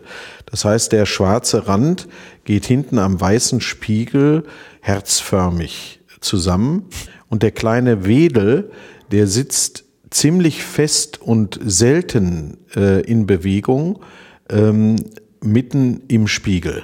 Mhm. Ähm, das männliche Sikawild schaut eher grimmig. Das liegt ein bisschen daran, dass der Hirsch äh, mit äh, zunehmendem Alter äh, eine Art Mütze aufbekommt. Der hat eine hellere äh, zwischen den Stangen heller werdende, äh, gekringelte, gelockte, äh, leicht wuschelige ähm, ja, äh, Struktur mhm. äh, in seinem äh, Fell. Okay. Und äh, darunter kommen dann die Augen etwas tiefer liegend, äh, so ein bisschen grimmig rüber. Ähm, die äh, weiblichen Tiere sind sehr, sehr formschön gewachsen, wie man sich Reh und, äh, und Hirsch vorstellt. Also eine ganz, ganz äh, weibliche äh, Form mit mhm. langen Lauschern und ähm, einfach ein gesamt, gesamtes äh, äh, interessantes Minenspiel.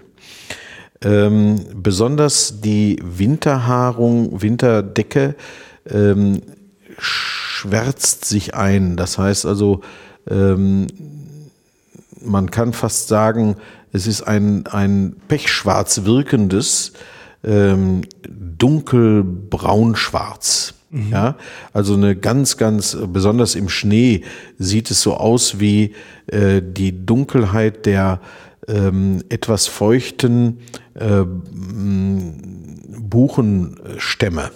Ja, hat etwa dieselbe Färbung.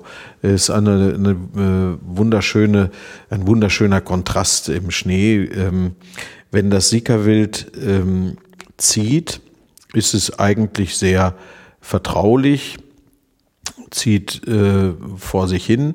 Wenn es aufmerksam wird, ähm, beginnt es äh, einen Stechschritt zu vollziehen. Das heißt, mhm. die Vorderläufe werden hochgenommen und dann mit Druck unten in die Erde gedrückt und das geht ruckartig und stechschrittartig. Sieht ganz, ganz lustig aus. Und wenn das Siegerwild dann flieht, dann äh, macht es bei der Aufregung den Spiegel von einer herzförmigen äh, Form auf einmal ganz breit, der sich auf die Keule mitzulegen scheint, dass man auch in der Seitenflucht schon den Spiegel sieht. Okay. Ja, also der wird ganz hell, ganz weiß und leuchtet regelrecht, äh, signalisiert also den anderen Tieren, hier ist äh, äh, äußerste Vorsicht äh, angesagt. Und was ich ganz besonders ähm, erwähnenswert finde, ist, dass das Sika-Wild es schafft, ähm, sehr weite, sehr große Sprünge zu machen. Äh, dabei hebt das Sika-Wild wie, ähm, ich sag mal, ein kindlicher Freudenhopser äh, mit allen vier Läufen gleichzeitig ab mhm. und kommt dann 10, 12 Meter äh, weiter, ähm, einfach wieder auf und hops dann mit allen Vieren gleich wieder weg, wie ein aufspringender Ball, der sich äh, so hopsend durch die Gegend äh, verzieht und hat dabei Fluchten von äh, acht, zehn, zwölf Metern ähm, dazwischen, äh, die es quasi fliegt. Ja, ja gewaltige Sprünge. Gewaltige Sprünge, äh, eine hohe Sprungkraft, also zwei Meter für ja. einen Gatter reichen in der Regel nicht aus. Wenn das Sickerwild raus wollte, können die aus dem Stand quasi die zwei Meter sofort mhm. überwinden. Nun meint man zwei Meter, na ja, das ist ja schon fast Raumhöhe ähm, oder zumindest Türhöhe. Das ist aber so leicht nicht zu überwinden, aber unsere ähm, guten Hochspringer schaffen auch 220, 230. Ähm, insofern. Äh, aber die landen nicht wieder auf den Läufen. Nee, nee, aber, aber das, da hast du recht. Aber das ist äh, für Sickerwild keine ganz große ja. Höhe. Also zwei Meter schaffen die locker. Okay. Ähm, unter, ich sag mal so von, von Kalb zu Alttier zum Ausgewachsenen, gibt's da noch unterschiedliche ähm, Färbungen in den Fällen oder im Exterieur überhaupt? In der Körperform? Also das äh, alte Tier ähm, verfärbt natürlich später. Okay. Das heißt also, ähm, der, ähm, der, das, äh, das ist ja ähnlich wie beim Rehwild. Äh, der alte Bock oder das alte Stück Rehwild äh, trägt noch lange die Sommerdecke im Herbst, ähm, verfärbt dann also spät in den Winter hinein und der äh, alte Bock ist ja im Frühjahr äh, auch länger mit der Winterdecke, ähm, äh, ja, zieht er mit der Winterdecke.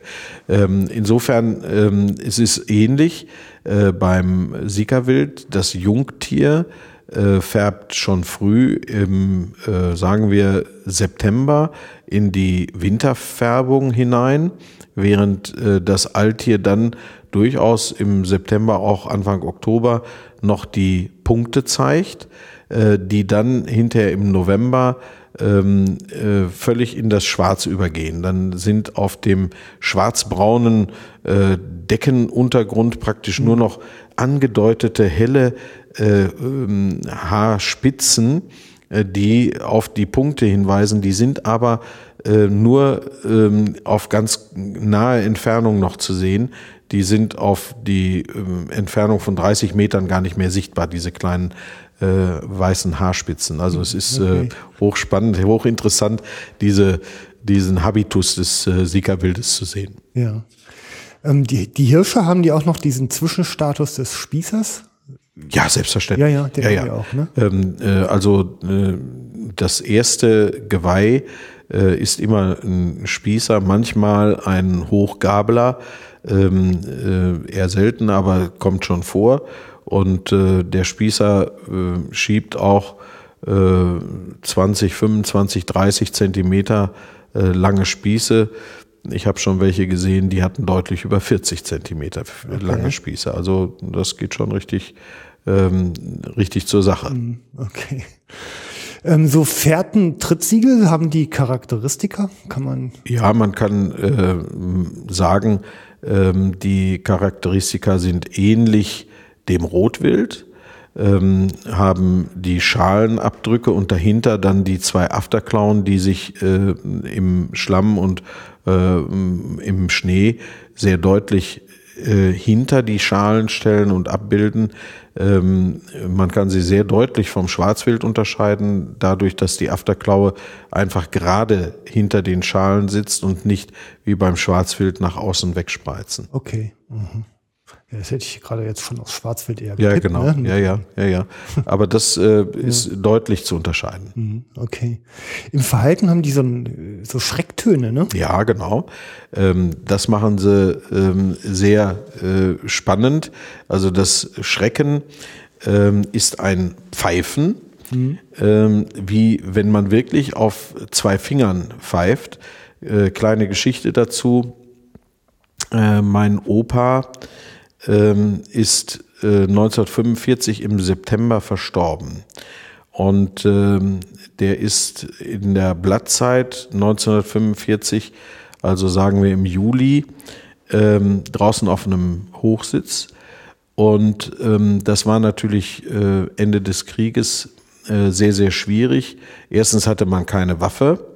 Äh, zweitens ähm, war das Beobachten ja einfach äh, nur Hobby, so will ich das mal sagen.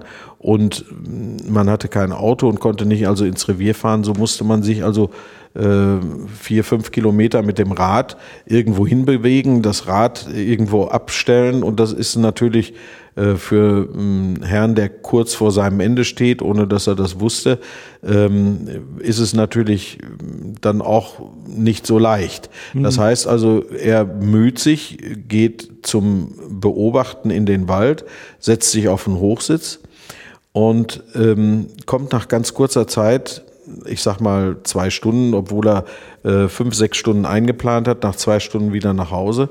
Und äh, Oma fragt, ähm, Karl, was ist denn? Du bist schon wieder da. Da sagt er, hör auf, da waren so Jungs, die haben doch wirklich mich ausgepfiffen auf zwei Fingern und ich habe gerufen und ich habe gesagt, nun Jungs, nun zeigt euch endlich. Und die sind einfach stehen geblieben und haben da aus der Dickung immer rumgepfiffen. Äh, ich fass es nicht, was es für, für äh, Lausebengel gibt hier. Ähm, ich bin dann äh, gegangen, ich äh, habe mir die ganzen Mühen umsonst gemacht, nur äh, weil die Jungs da so rumgepfiffen haben. Er war mhm. also nicht mehr äh, ansprechbar und sehr ungnädig, ähm, was er leider nicht mehr mitgekriegt hat das war das Siegerwild. Das Siegerwild hatte er als erstes bestätigt, ähm, hatte, hatte Wind von ihm bekommen und hatte gepfiffen und weil er dann laut gerufen hat, mhm. hat das Siegerwild sich einfach dahingestellt und hat wieder gepfiffen und er hat es wirklich, und so ist der Schreckruf auch, ja. er hat es wirklich nicht unterscheiden können von Jungs, die auf zwei Fingern pfeifen. Ja, also äh, richtig schrill, okay. ähm, ein schriller Pfiff. Der Brunftruf beginnt mit diesem hellen Pfeifen und geht ein wenig näselnd nach unten in einen Basston über. Den hatten wir ja eingangs. Den hatten wir schon zum Eingang. Also auch ein ganz, ganz interessanter Ruf. Ja, ich, ja, wie gesagt, ein Wettbewerb der Sieger-Hirschrufer ja. wäre mal eine interessante Veranstaltung. Ja, ne? ja ich glaube, äh, es gibt kaum äh, Geräte dafür, äh, das nachzumachen. Oder wenn, dann ist mir das nicht bekannt. Aber sehr, sehr viele äh, sind sicherlich auch nicht geübt in, äh, in dem Nachmachen dieses Rufes. Wie sagt die Frau Merkel immer, Deutschland, Land der Ideen. Ne? Genau, ja, wunderbar. da wird was kommen. Ähm, in der Reproduktion, die brumpften im September? Nein, sie sind etwa sechs Wochen später als das Rotwild. Okay. Wenn man sagt, also äh, die Hochbrunft beim Rotwild ist Mitte September, dann kann man sagen, ähm, die Hochbrunft beim Sikawild ist Ende Oktober, Anfang November. Ja. Also ab Mitte Oktober bis Mitte November ist etwa die Brunft des Sikabildes. Da sind wir so gerade drüber jetzt. Ja, genau. Okay. Und, ähm, das Brunftverhalten ist übrigens äh, auch noch eine Spezifikation. Okay. Der Hirsch ähm, nimmt sich einen, ähm, einen Einstand und verjagt alle männlichen Tiere aus der Umgebung, aber so hart und derbe, dass äh, auch die anderen Hirsche es nicht wagen, wieder in seinen Einstand zu kommen. Das mhm. ist dann der Platzhirsch. Und der Platzhirsch ruft mit seinem äh, Brunftruf das Alttier, das Leittier, und das Leittier kommt dann mit dem Rudel zu dem Hirschen gezogen. Mhm. Und wenn das Rudel den, ähm, den Bereich verlässt, in dem der Platzhirsch gerufen hat, dann geht er bis an die Grenze und läuft nicht hinterm Rudel her, mhm. sondern entlässt es wirklich äh, seinem äh, Nebenbuhler oder seinem nächsten äh, Platzhirsch, äh, dass er das Rudel dann weiter beschlagen kann. Also der Hirsch ist ein sehr, sehr standortklarer, sehr, sehr äh, deutlicher ähm, Brunftinhaber äh, mit seinem Platzgebietsanspruch ähnlich auch dem Dammwild. Das Dammwild macht es ja ähnlich. Der Dammhirsch hat einen sehr, sehr klaren Brunftplatz, zu dem die Alttiere ziehen und ähm, äh, sich dann äh, beschlagen lassen. Und der mhm. Siegerhirsch hat ein ähnliches Brunftverhalten. Mhm, okay. Ähm, bleiben die eigentlich äh, übers Jahr zusammen oder trennen die sich, rudeln trennen sich, auf? Die trennen sich klar, mhm. weil ähm, es gibt die sogenannten ja, äh, Männergruppen, die bilden sich dann, äh, wenn im Frühjahr die Großrudel sich auflösen. Äh, im äh, das Rudelverhalten ist sehr, sehr ähm, komplex, weil das Siegerwild ist ja eigentlich ein Tundrenwild und das Tundrenwild will sich dem äh, Predator entsprechend verhalten.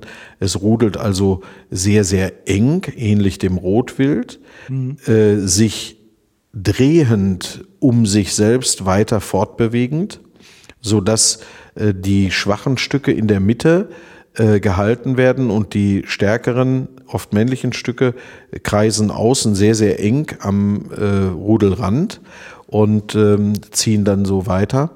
Und ähm, das ist also das Winterrudelverhalten sehr, sehr extrem. Ähm, immer dann in der Rautzeit, ähm, so ich sag mal ab Mitte Januar bis äh, in den März hinein, rudelt das Siegerwild ähm, fast in der gesamten Population. Man kann dann also hier bei den, ähm, ich sag mal, 100 bis 120 Tieren kann man dann ähm, drei, w drei Großrudel sehen, die ähm, etwas 30, äh, 25, 30 ähm, äh, Tiere beinhalten. Und es gibt dann auch die Situation, dass die Rudel sich treffen und äh, dass es dann mal 60 oder 70 werden, die in einem Rudel zusammenstehen. Äh, mein Vater sagte dann immer, jetzt haben sie wieder ihre Generalversammlung. Ja. das ist also das Winterrudelverhalten. Und zum Frühjahr hin, wenn äh, die Nachkommenschaft sich ankündigt, wird das äh, Alttier sehr, sehr heimlich und zieht sich in die Bestände zurück, wo es äh, gelernt hat, äh, Nachkommenschaft hochzukriegen. Okay. Und äh, das ist auch das Verhalten, was äh, sicherlich heute noch zu beobachten ist aus der Tradition meines Vaters, der das begonnen hat, eine Kinderstube für das Siegerwild einzurichten, in der eben Yachtruhe äh, herrschte. Mhm. Und äh, das jetzt nach sehr, sehr vielen Jahren, Vater ist 93 gestorben, nach über 20 Jahren, das Siegerwild sich dort immer noch ähm, wieder trifft, äh, um Nachkommenschaft hochzukriegen. Ja, Vater Schübeler Gedenkplatz. Ja, genau, kann man so sagen. ja, in Ehren, in Ehren. ähm, recht sensibel reagiert es ja auf Fütterung. Ne? Da kann man falsch und richtig was machen. Ja, da kann man sehr, sehr viel falsch, sehr, sehr viel äh, Unsinn betreiben.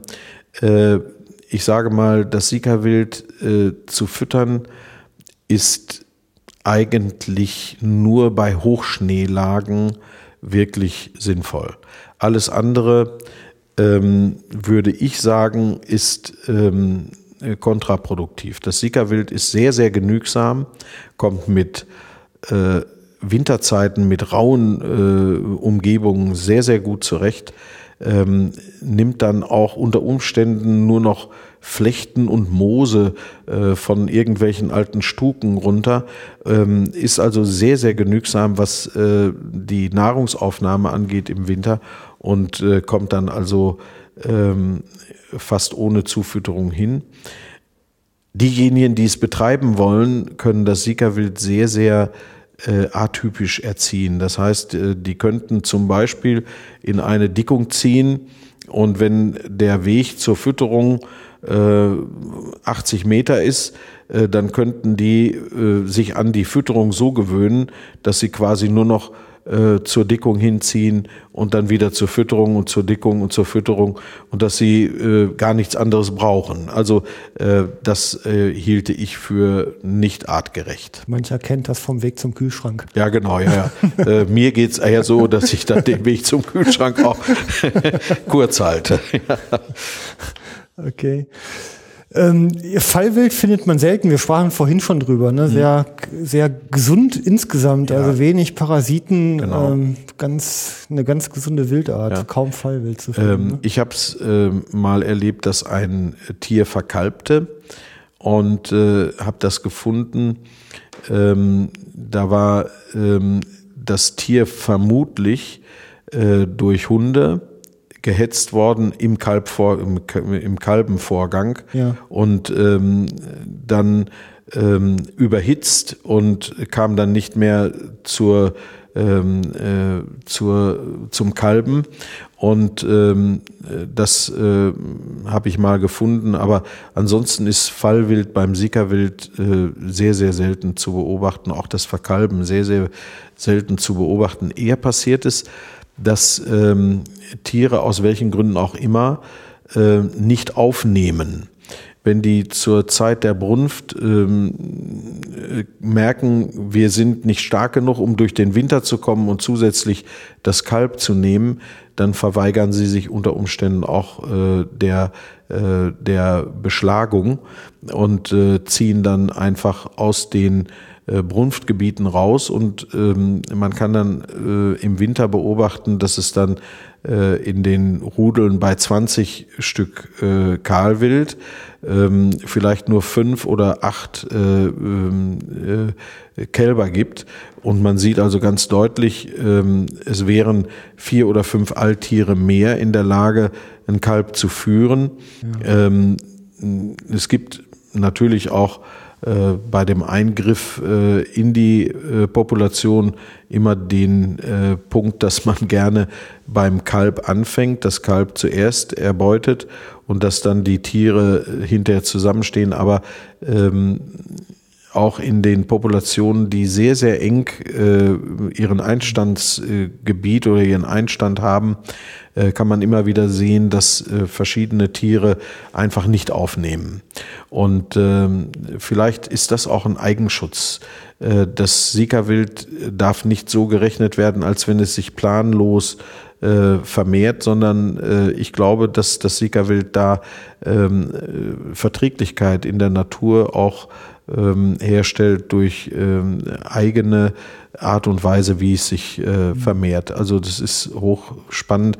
Auch ein Forschungsgebiet, das sicherlich noch keiner angepackt hat, aber ähm, als äh, Siegerwild-Kenner von Kindesbeinen an macht man also solche Beobachtungen und äh, das ist also doch dann ähm, schön zu sehen, dass es ähm, eine sehr, sehr verträgliche, umweltfreundliche, naturausgleichende Wildart ist. ja. ähm, wenn man so durchs Jahr kommt, die, die Brunft hatten wir jetzt, wann setzen die? Im Frühjahr wahrscheinlich irgendwann? Im Frühjahr, die, die, der Hauptsetzmonat wird der Juni sein, aber auch Juli noch möglich. Also ich würde sagen, äh, Ende Mai bis äh, Ende Juni, das sind die vier Wochen, in denen die Hauptsetzzeit ist. Ja, okay. Ähm, zur, zur Setzzeit äh, schlagen die ihre Kälber ab, ne? Das, äh, ihre, die Schmaltiere. Die, die Schmaltiere, ja, die ja. Schmaltiere werden zunächst abgeschlagen, mhm. ähm, werden aber in der Nähe geduldet.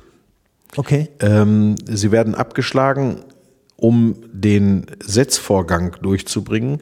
Und äh, es dauert nur wenige Tage ähm, nach dem Setzen, dass äh, das Alttier das Kalb zum Schmaltier äh, führt und die dann als Dreierverbund wieder weiterziehen. Also ähm, äh, ganz, ganz oft beobachtet, dass es diesen klassischen Familienverband gibt, Tier, Schmaltier, Kalb und die drei äh, in Linie hintereinander herziehen. Das Tier bestimmt, ja. wo es lang geht und dahinter das Schmaltier und das Kalb, das duselt dann äh, mal vorne, mal hinten, mal an der Seite, wie Kinder das auch machen würden um die Mama rum.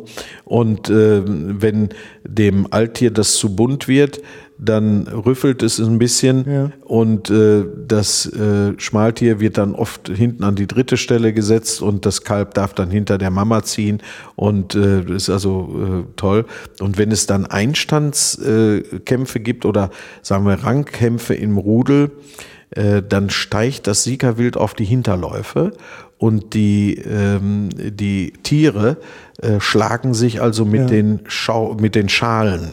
Und das geht richtig heftig zu, äh, dass die versuchen, äh, den Eser des äh, gegenüberstehenden ähm, Altieres äh, zu kriegen, um eine empfindliche äh, Schmarre ähm, ins Gesicht zu schlagen, damit äh, die Vorherrschaft klar wird. Also das ist äh, auch interessant zu beobachten, wie die äh, Rangkämpfe äh, im, im Alttierbereich ablaufen. Also schön, schön zu mhm. sehen. Ja, schon viele Eigenarten drin, ne? Ja, ja, ja, ja ganz besonders, ja. Ganz irre, ne? Ähm, also im, im Wald viele Fehlgeschehen gibt's nicht. Also die, die halt sind ja im, im Bast, die fressen auch gut an über den Sommer, ne? Also der Hirsch wird ein richtig properer Feisthirsch. Äh, der äh, setzt also wirklich sehr, sehr gut an. Er, es wird dem Siegerwild nachgesagt, dass der Hirsch während der Brunft etwa ein Drittel seines Körpergewichtes verbrunftet. Das heißt, er braucht auch richtig was auf die Rippen, dass er die Zeit der Brunft gut übersteht. Er ist also äh, ein sehr, sehr äh, ähm, schlechter Esser während der Brunft. Er ist dann so äh, gesteuert von den Hormonen, dass er äh, zur Nahrungsaufnahme nur sehr wenig Zeit sich selbst gibt und ähm, einfach dann auch richtig abkommt. Der äh, verliert also ein Drittel seines Gewichtes. Ja. Ähm, wenn wir das so schnell könnten, also ein 100 Kilo Hirsch äh, verliert dann mal eben so 30, 35 Kilo äh, innerhalb von vier Wochen, äh, dann weiß man, da ist Anstrengung dahinter, da, da passiert schon was. okay. Ähm, Nochmal kurz so auf dieses äh, Thema ähm, Schäden im, im Wald. Also er ist ja er kaum Fehlgeschäden, sagt man, ne? Ja, der Siegerhirsch fegt nicht an Büschen, Sträuchern oder sonst was, sondern er fegt im Erdboden. Okay. Ähm, er nimmt also den Erdboden und äh, wirft den auf und äh, was man äh, bei anderen Hirschen vielleicht nicht so oft beobachten kann, ist aber, dass der Siegerhirsch sich mit Moosen und Flechten und mit äh, irgendwelchen, ähm, ja, ich sag mal, Efeu-Geranken hier oben äh, das Geweih verziert. Also da kann man wirklich öfter mal äh, einen Schnappschuss erzielen ähm, mit richtig dekoriertem Geweih. das ist richtig spannend. Okay. Ja, ähm, ja gut, ansonsten, wir hatten ja vorhin schon halt das ganze Thema Fäden ist ja eigentlich äh, nicht übermäßig, wie gesagt, mehr aus Langeweilegründen heraus. Wenn man das Geschlechterverhältnis ordentlich im Griff hat, genau. hat man wenig Ärger. Ne? Ja, also ähm, eigentlich forstwirtschaftlich, äh, ich will nochmal äh, Dr. Petrak ähm, zitieren, der sagte äh, wirklich an der Kyrillfläche, das Siegerwild ist ein Glücksfall für den Arnsberger Wald. Ja. Ähm, wenn das jemand von der Forschungsstelle sagt, äh, dann muss das auch ein gewisses Gewicht haben. Äh, ich ärgere mich darüber, dass ähm, es häufig so zu sein scheint, dass ähm, die Landesbediensteten ähm, eine Art Maulkorb umgestülpt kriegen, dass sie nicht das weitergeben dürfen, was sie eigentlich äh, beobachtet haben, wenn es dann ähm, der ähm, Linie von oben nicht ganz entspricht. Ähm, offene Diskussionen haben im Staatsforst wenig ähm, Anhänger und äh, da gilt noch das Machtprinzip und das sollte man an manchen Stellen auch auflockern und mal wirklich äh, ehrliche ähm, Meinungen äh, zugestehen und, und die Diskussion offen halten. Also ich bin jetzt kein Experte, was den Diensteid von Beamten angeht, aber eigentlich sind die ja, glaube ich, auf die Verfassung vereidigt und nicht auf ihren Dienstherren. Ne? Ja, aber ähm, es gibt da kleine äh, Möglichkeiten über äh, Bewertungen und äh, Personalakteneinträge ähm, die nächste Beförderungsgruppe oder die äh, Regelbeförderung ganz auszusetzen. Und ähm, das ist äh, schon ein schwieriges Thema. Ähm, natürlich könnte er seine Meinung äußern, aber ähm, das mhm. wird dann letztendlich nicht karriereförderlich sein. Ne? Okay. Ja, ein ein Exkurs auf dünnes Eis. Ja, ganz genau. ähm, Suhlen und Brumpfgruben treiben sie auch, ne? Er ja.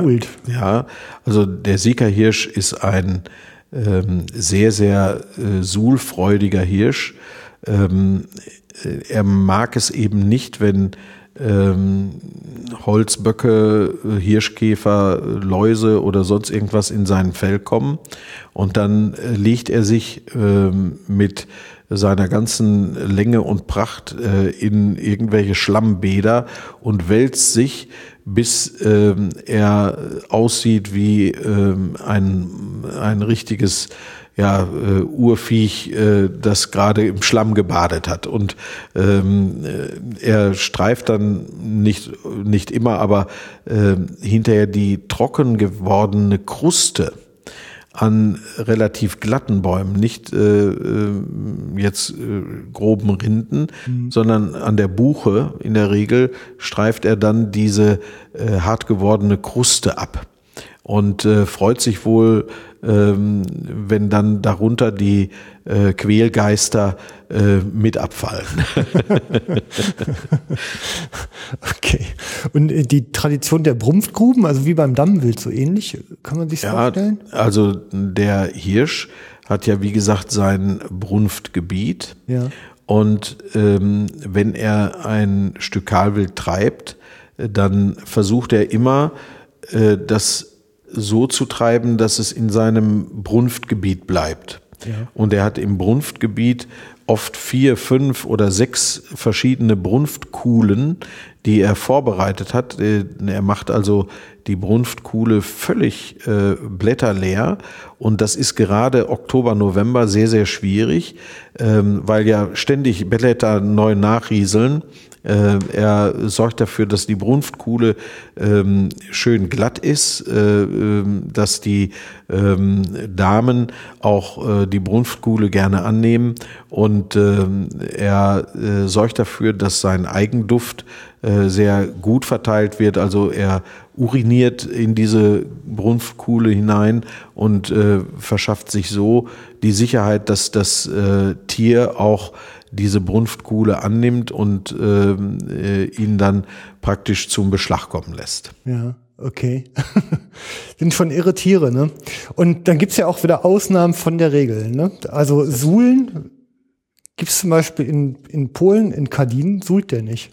Ja, ähm, mag möglich sein, dass dieser morastige ähm, Grund in Polen mit sehr, sehr vielen Seen ähm, einfach die Möglichkeit gibt, dass man als äh, Sika sich in das Wasser begibt, ohne direkt Schlamm auftragen zu müssen, um die Quälgeist, Quälgeister loszuwerden. Mhm. Also ähm, würde mich jetzt persönlich nicht besonders wundern, äh, weil gerade da, wo die masurische Seenplatte ist äh, oder Rominten, äh, da gibt es sehr, sehr viele äh, kleine Seen und Tümpel, äh, in denen der Siegerhirsch äh, einfach die Quälgeister dadurch los wird, dass er in das Wasser reingeht. Er ist ein sehr, sehr guter Schwimmer mhm. und äh, er lässt äh, äh, dann wahrscheinlich die Quälgeister einfach im Wasser. Mhm. Okay. ja, und eine Besonderheit ähm, war so beim Durchlesen noch äh, ja so eine Reflexsperre. Auf einmal steht er da. Ja. Wie angewurzelt. Ähm, ich würde es nicht als Reflexsperre bezeichnen, sondern ähm, äh, als Verhaltenseigenart, sich zu tarnen.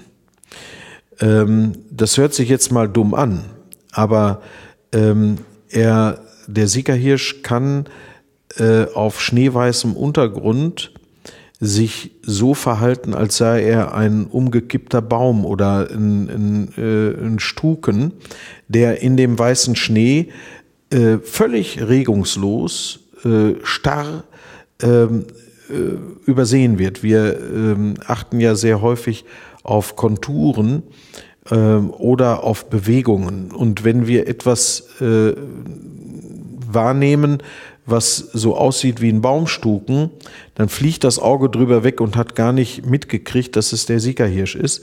Und ähm, das würde ich eher ähm, mutmaßen, dass äh, das ein urtypisches Verhalten ist, weil der Siegerhirsch an sich sehr standorttreu ist und ähm, sein, sein Brunftgebiet ja auch nicht verlässt in der Brunft und damit eine sehr, sehr klare ähm, Verhaltensart und Weise äh, sich selbst auferlegt, dass er möglichst lange äh, starr stehen bleibt, äh, hinguckt, äh, wer geht da spazieren und lässt unter Umständen die Spaziergänger, die sich äh, unterhalten, auf 30 Meter passieren und bewegt sich kein bisschen.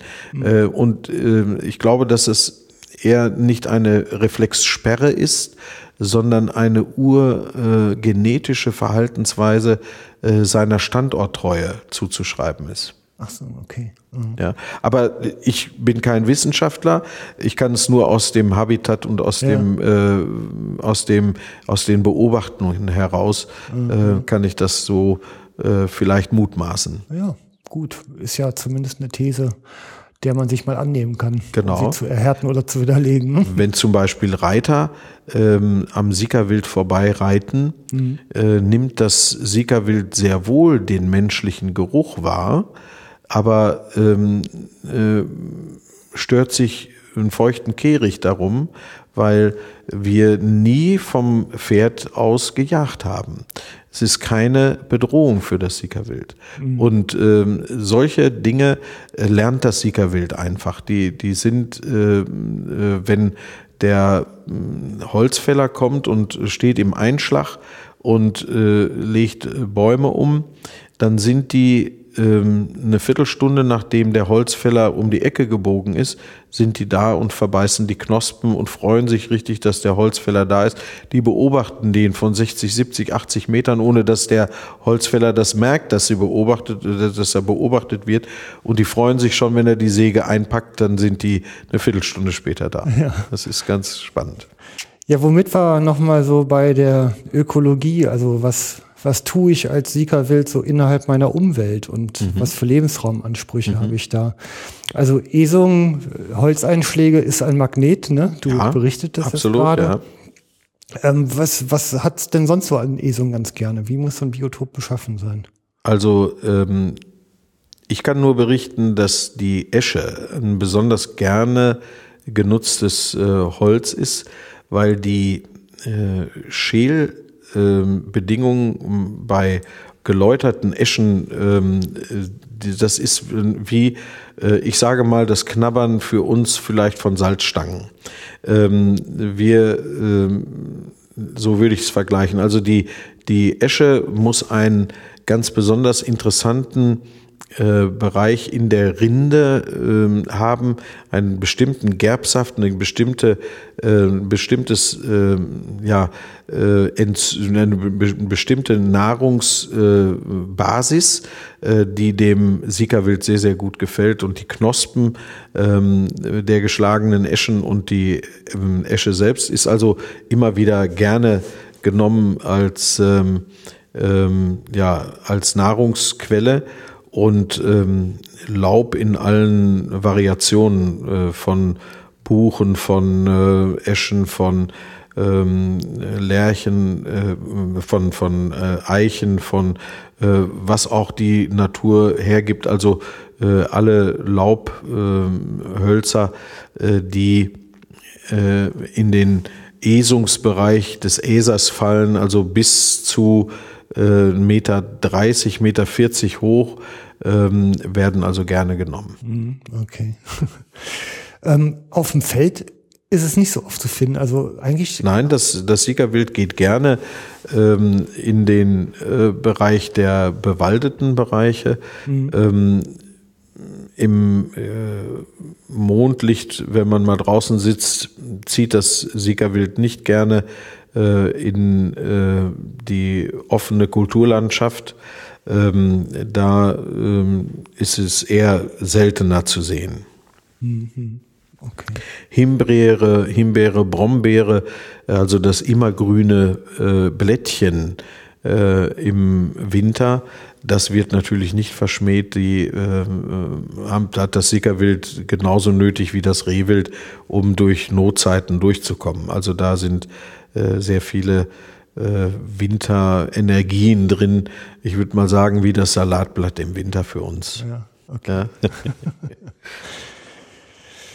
ähm, wie geht's denn mit Störungen? Also du sagtest gerade irgendwie bleiben halt still stehen, also so vergleichsweise unempfindlich hört sich das an, ne? Ja, ja. Oder? Das Siegerwild ist äh, vorwiegend tagaktiv. Ja. Äh, das heißt, in der Nacht dösen sie gerne, wie wir auch und äh, tagsüber bummeln sie gerne durch die Bestände und sie wissen eben, wenn Menschen unterwegs sind und die bleiben auf den Wegen, dann äh, stellen die sich 60, 80 Schritt davon äh, entfernt, mhm. oben auf die Kuppe, gucken so kurz über die Kuppe und äh, lassen die Spaziergänger auf den Wegen langlaufen.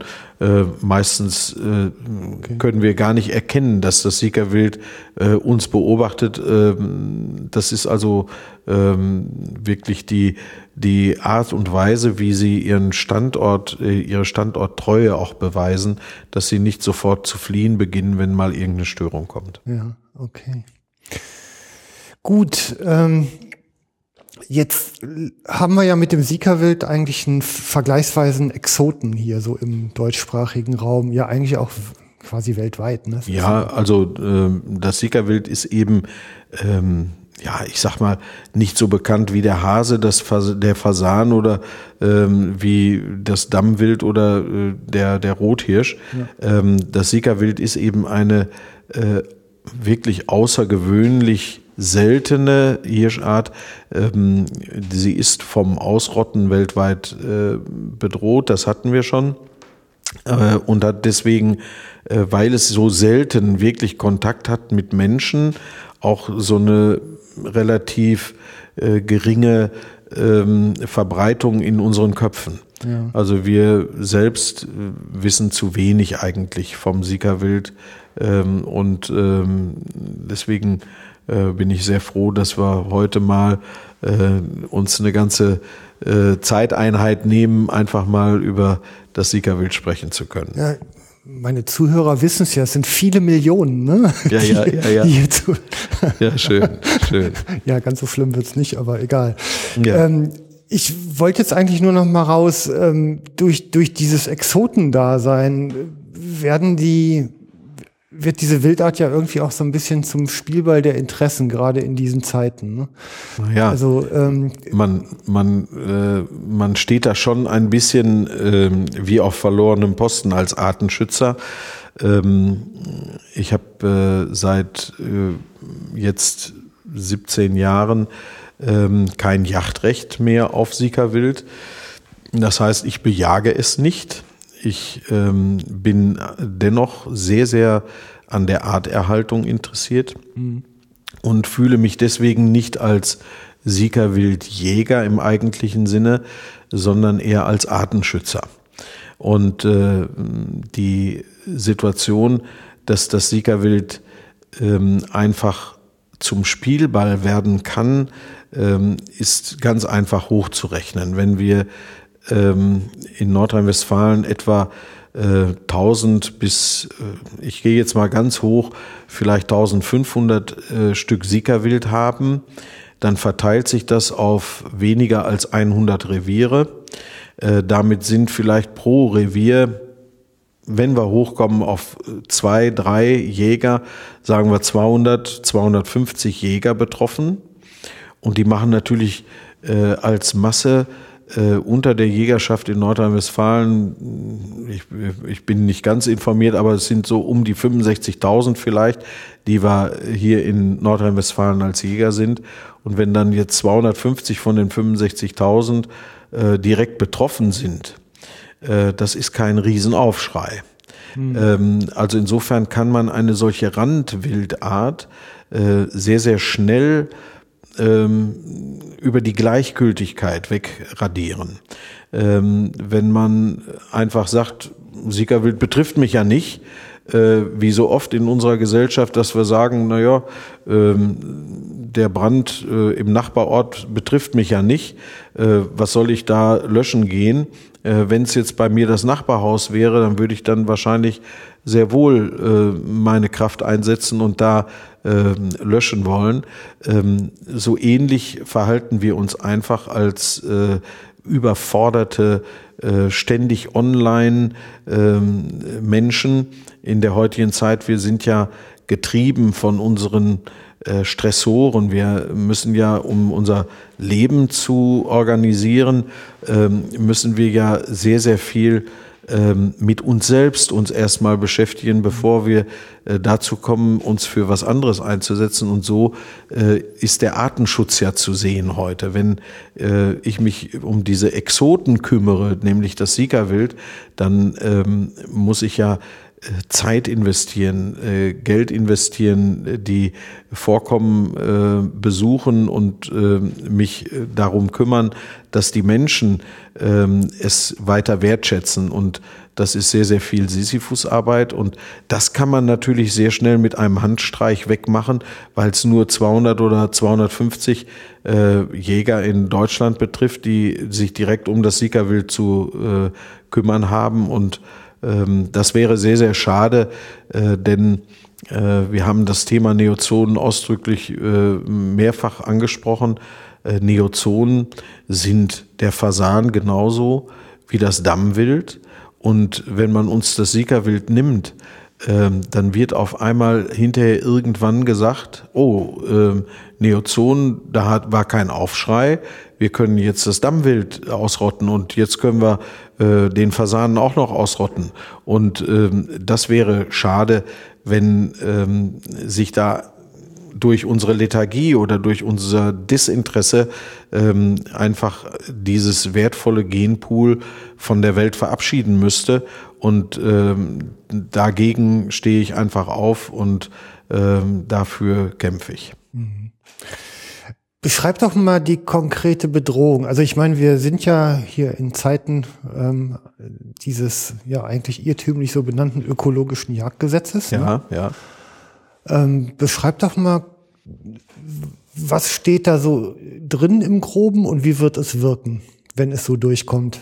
Ja, also ähm, ich bin nun äh, beileibe nicht derjenige, der sich gerne äh, Texte durchliest, äh, die im weitesten Sinne juristisches ähm, Kauderwelsch beinhalten. Ich äh, äh, mag das nicht so gerne, weil Lesen ist anstrengend und juristisches äh, Zauberwortespiel ähm, nehmen ist noch viel anstrengender.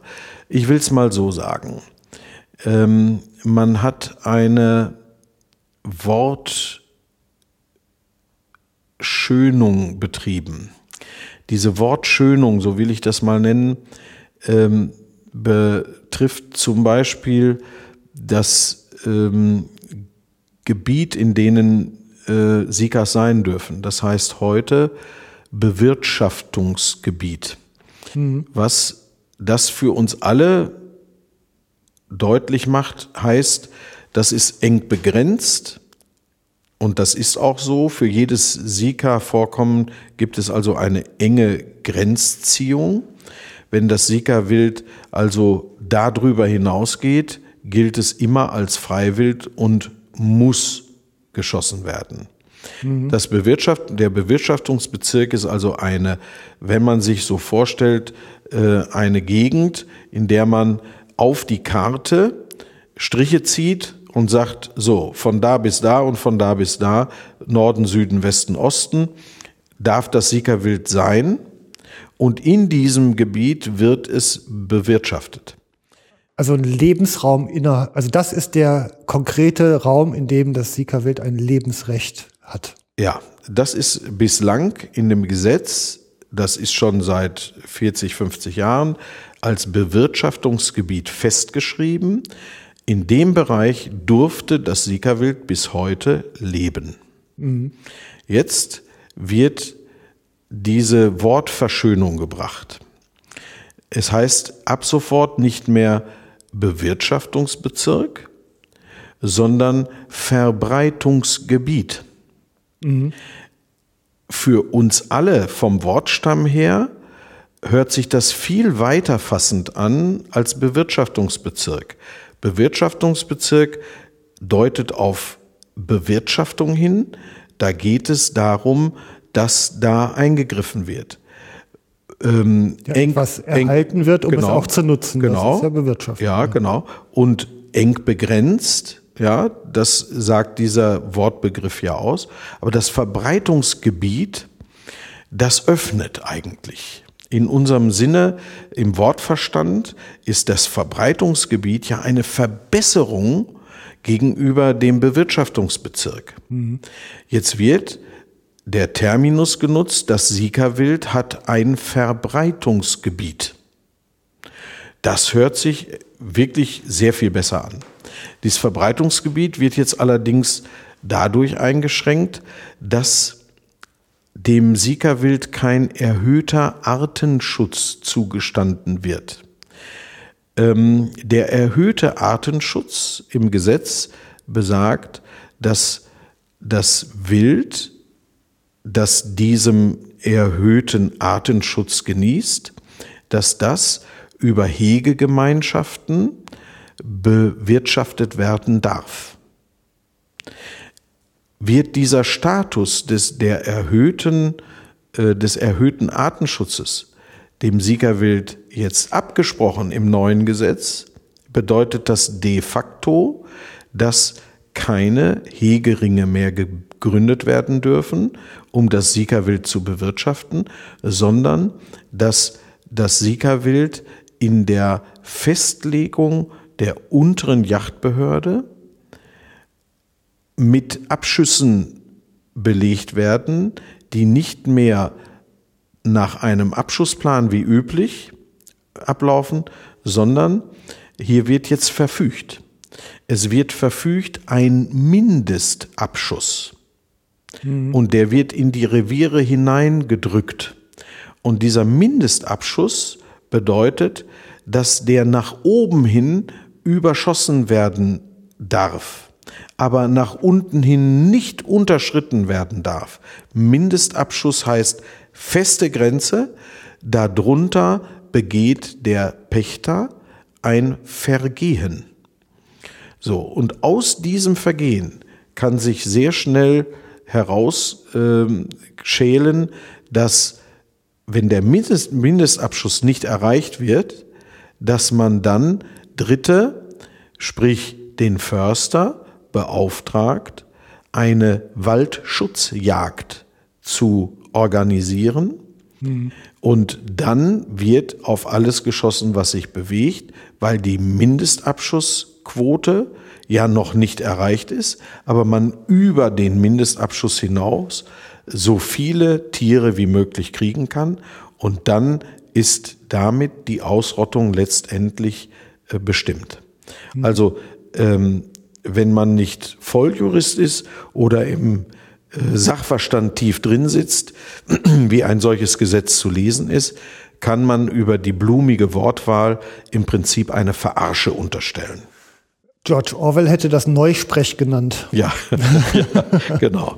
Ja. Ne? Und dann, dann hat man das.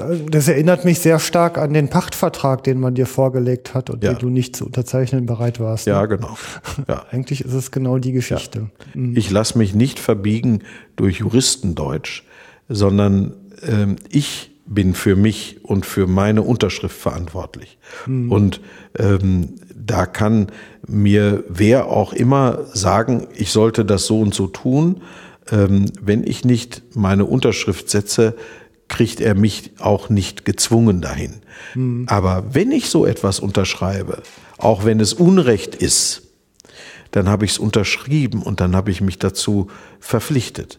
Und dann gibt es andere Sanktionen, die werden dann durchgeführt. Ähm, das bedeutet, dann wird ein Pachtvertrag ausgeschrieben und eine Präambel vorweggesetzt.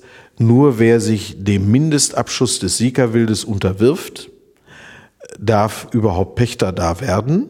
Mhm. Und damit werden die, die Artenschützer sind, automatisch ausgeschlossen, weil sie sich diesem Pachtvertrag nicht unterwerfen und so wird Ausrottung aktiv betrieben. Mhm. Und das Ganze verkauft man auch noch als Artenschutz, ne? Also ja, man versteckt sich noch unter ja. diesem Deckmantel, das ja. ist noch das Allergrößte. Ja, also äh, unfassbar, dass in der heutigen Zeit ein Gesetz durchgeführt werden kann, dass überhaupt irgendeine Tierart die ähm, ein, im Einvernehmen mit Mensch und Natur äh, existiert, koexistiert, dass diese Tierart komplett aus der Natur genommen werden soll. Das sind ideologische Fehlleitungen, die man wirklich nicht hinnehmen darf. Mhm. Ja, die Frage ist halt immer, wie viele Füße kriegt man auf die Straße? Ne? Ja, und beim Siegerwild sieht es eben dann traurig aus, unbekannt, Nebensache, vielleicht die jachtlich schwächste äh, Vorkommensart überhaupt. Ich äh, könnte mir weltweit gar nicht vorstellen, dass es äh, von irgendeiner Spezies so wenig gibt, wie es die vom Sickerwild gibt. Wie gesagt, hier in Deutschland, wenn man alle zusammennimmt, sind es eventuell 2200, 2500 Tiere. Ähm, wenn wir die alle zusammennehmen, eben nach dem hochgerechneten Schema zwei äh, Revierpächter pro Revier, äh, sagen wir, wenn wir Schleswig-Holstein und äh, Baden-Württemberg äh, mit einbeziehen, sind es eventuell insgesamt 500 äh, Jäger, die es betrifft. Und ähm, für Deutschland bei 350.000 Jägern ähm, sind die 500 Jäger äh, Pillepalle. Das sind keine Wählerstimmen. Da kann man schnell mal eine, eine Tierart völlig ausrotten. Da ist der äh, Nachhall in der Bevölkerung gleich null. Äh, es kriegt quasi niemand mit. Mhm. Naja, das ist schon bitter. Ähm, ich höre ja auch ganz gerne positiv aus. Wenn du dir eine Welt zusammenzimmern dürftest fürs Siegerwild, wie würde die denn aussehen? Ja, also das, äh, das Traumbild sehe wahrscheinlich so aus, wie es ähm, dem Siegerwild zugesteht oder zugestanden werden sollte. Das Siegerwild sollte nicht mehr in eng begrenzten äh, Verbreitungsgebieten, früher Bewirtschaftungsbezirken, äh, leben, leben müssen, sondern das Siegerwild sollte ähm, das Recht haben, auch die Grenzen zu verlassen, die der Mensch gesetzt hat, um sich vielleicht Populationen wieder zu erschließen, mhm. die bereits woanders existieren. Äh, von Möhnesee ähm, im Arnsberger Wald bis nach äh, Beverung hier im Weserbergland sind es, ähm, ich sag mal, vielleicht 90 Kilometer. Und ähm, wenn das Siegerwild äh, bis dahin ein durchgängiges Verbreitungsgebiet hätte, äh, das wäre schön für die Population, weil die sich dann miteinander äh, auch gentechnisch äh, austauschen könnten mhm. und ähm, einfach ähm, den Klimaveränderungen entsprechend ähm, uns ähm, eine lange, lange Zukunft weit über den Menschen hinaus äh, bescheren würden, dass sie in der Natur äh, leben können. Wir mhm. sind ein Wimpernschlag äh, gegen das, was das Siegerwild an Zeit auf unserem Erdball hinter sich hat. Und ähm, nur weil die Regierungszeiten jetzt so sind, dass bestimmte ideologistische ähm, Gesetze durchgebracht werden können, äh, einfach innerhalb von wenigen Jahren oder Jahrzehnten ähm, eine Spezies von der Erde zu nehmen, ist unverantwortlich mhm. und gerade äh, in dem Hintergrund, wie das Sickerwild äh, sich im Einklang mit Mensch und Natur hier in Nordrhein-Westfalen etabliert hat, ähm, ist es äh, unverständlich, dass es solche äh, Regungen überhaupt gibt. Äh, eine Unterschriftenaktion habe ich begonnen zum Erhalt des Sika-Wildes. Und wir sind hier 6400 Menschen in unserer Gemeinde. Und äh, ich habe bereits über 2000 Unterschriften gesammelt. Mhm. Das heißt, äh, wenn wir die alten Leute, die nicht mehr so aktiv sind und die Kinder, die nicht unterzeichnungsberechtigt sind, ähm, wenn wir die rausziehen, dann habe ich über 50 Prozent aller Erwachsenen hier am Ort schon erreicht. Ähm, das bedeutet, die Bevölkerung hier vor Ort, die steht hinter diesem Wild, weil sie es beim Spazierengehen sehen im Wald, weil sie mhm. sich freuen, dass es Tiere gibt im Wald. Und jeder, der ein bisschen Verstand hat, äh, kann es nicht fassen, dass man dieses Wild, diese seltene Hirschart hier in Nordrhein-Westfalen ans Schafott bringen will, dass man Hirschrassismus betreibt, dass man äh, die Tiere als Tiere zweiter Klasse bezeichnet und einfach ausrotten will. Das kann niemand verstehen. Mhm. Also in, wenn ich dir so zuhöre, was mir nochmal wieder ganz klar wird, ist, dass, ähm, ich meine, hier hast du natürlich eine breite Bevölkerungsunterstützung, aber letztendlich ähm, ist diese Verbindung zwischen dem Wildtier und den Menschen ja eine, die von den Jägern hergestellt wird. Ne? Also die Jäger sind ja eigentlich diejenigen, die sich drum kümmern, dass die ihren Lebensraum erhalten, belohnen sich natürlich mit einer Bejagung, die sich aber halt ja in einem Abschöpfen des, des Nachwuchses, also der nachwachsenden äh, Tiere halt eben beschränkt. Ich äh, gehe jetzt mal noch ein Stückchen weiter. Ja. Äh, ich sage einfach, jeder, der denkt, der hat in seinem Gehirn etwa 100 Milliarden Gehirnzellen. Die sind hochaktiv. Ähm, darin wird Stoffwechsel gemacht. In jeder einzelnen Zelle sind etwa 20.000 Stoffwechselprozesse pro Sekunde möglich im Gehirn. Das heißt, wenn Boris Becker gesagt hat, ich bin mental nicht so gut drauf, dann hat er sich auf den Aufschlag nicht richtig konzentrieren können, weil er sich abgelenkt sah oder auch nur nicht ganz konzentriert auf den Aufschlag ähm, konzentriert hat. So, wenn wir jetzt unsere Gehirnzellen nehmen, das sind dann eine 2 mit 15 Nullen hintereinander, die in unserem Gehirn für Stoffwechsel sorgt. Das ist pro Sekunde so viel, dass wir eigentlich ähm, mit unseren Gedanken viel mehr bewegen können, als wir glauben.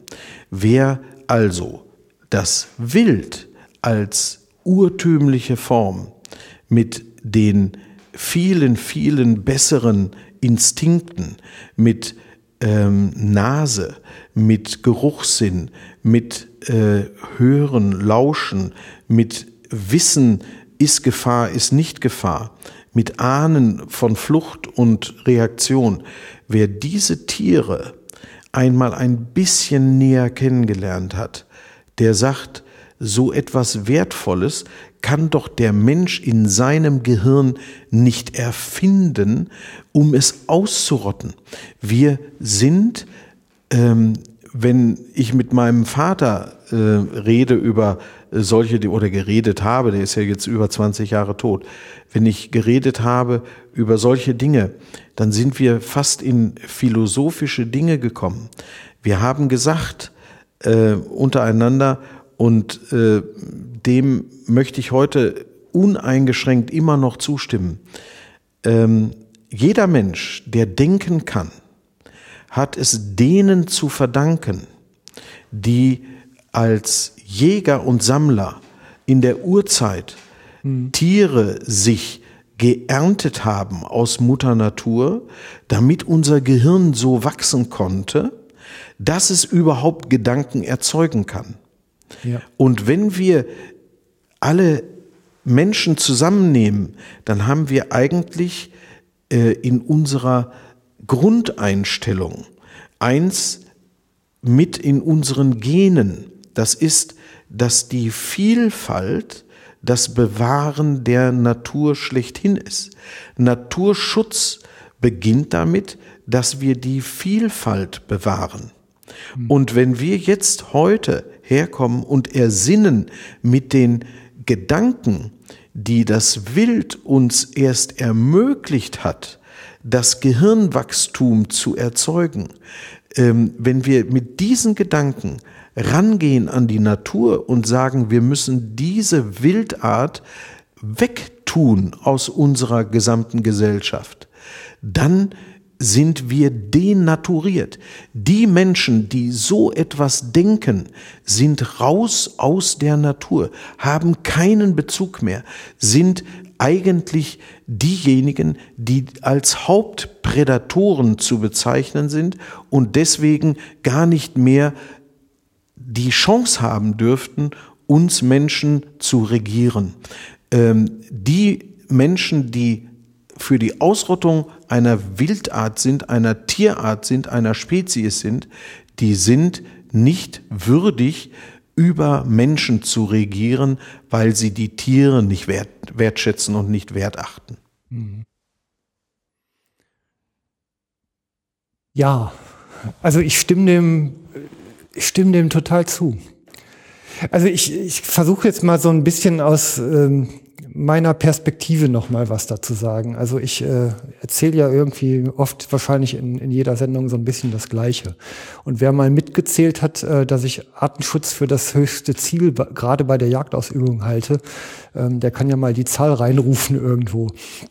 Ähm, ich ich lerne ja auch hier immer so durch die Kurven durch. Und ich sag mal, die eine Seite ist halt, dass man nach außen in die normale Bevölkerung hinein mal wieder ein Bewusstsein dafür schaffen muss, dass man überhaupt Welt konsumiert, um selber existieren zu dürfen. Und selber eigentlich ja ein Produkt des Konsums ist, weil wir vergehen ja auch wieder in das, was die Religion Asche nimmt und sind wieder Nahrung für genau. Lebewesen, genau. was danach kommt. Ähm, das ist mit Anti-Aging-Cremes ein bisschen überdeckt worden. Die müsste man langsam mal wieder runterkratzen. Ja, sehr schön, sehr also um es mal ein bisschen salopp zu ja. formulieren. Ja. Und die andere Seite in die Jägerschaft hinein ist ähm, ein ein Reflektieren über dieses Nehmen aus der Natur. Auch da ist es ein bisschen ähm, von einer verantwortungsvollen Jagdausübung zum Computerspiel geworden manchmal. Und ja. der interessante Punkt ist, dass im Moment, und das erkenne ich auch so in den Gesetzgebungen, ein bislang sowieso schon übertriebenes Schießkino in Anführungszeichen nochmal potenziert wird in, unter dem Begriff Waldschutzjagd, ja, ja. was ja eigentlich ähm, die Missachtung von Leben schlechthin fast ist. Ja. Und die Perversion liegt eigentlich in einer noch äh, viel kleineren, nicht veröffentlichten äh, Nachricht vor 14 Tagen im äh, Westfalenblatt. Da konnte ich lesen, ähm, 7% Waldzuwachs seit, 1900, äh, seit 2005. Wir haben also in Deutschland, in der Bundesrepublik Deutschland, sieben Prozent Waldzuwachs in den letzten zehn Jahren.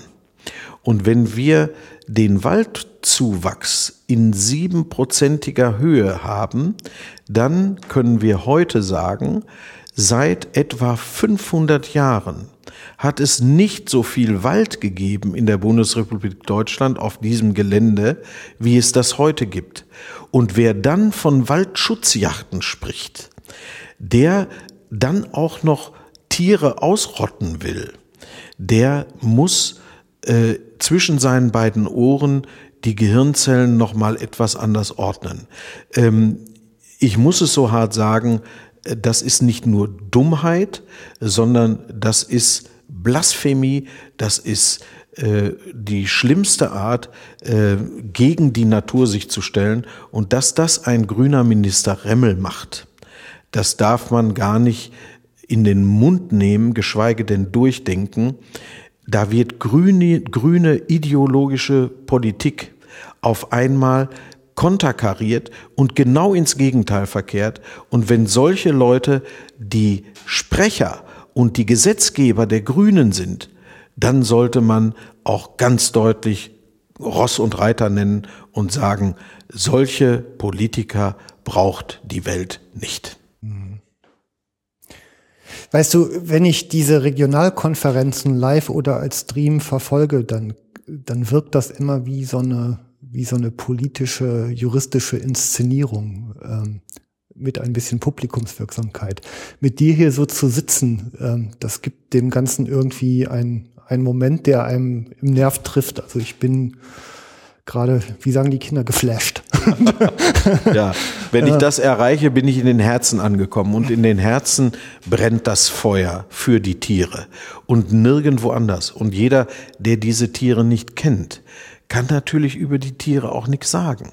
Aber derjenige, der die Tiere liebt, mit seiner ganzen Existenz, mit seinem ganzen Tun, mit seinem ganzen Engagement, der kann für diese Tiere zum Anwalt werden. Und ich bin, wie gesagt, nochmal kein Jurist, aber meine Worte und mein Herz, das schlägt für das Siegerwild und das soll auch weiter so schlagen, solange wie ich äh, mich dafür einsetzen kann, werde ich mich ähm, als Anwalt des Siegerwildes sehen und mich schützend davor stellen.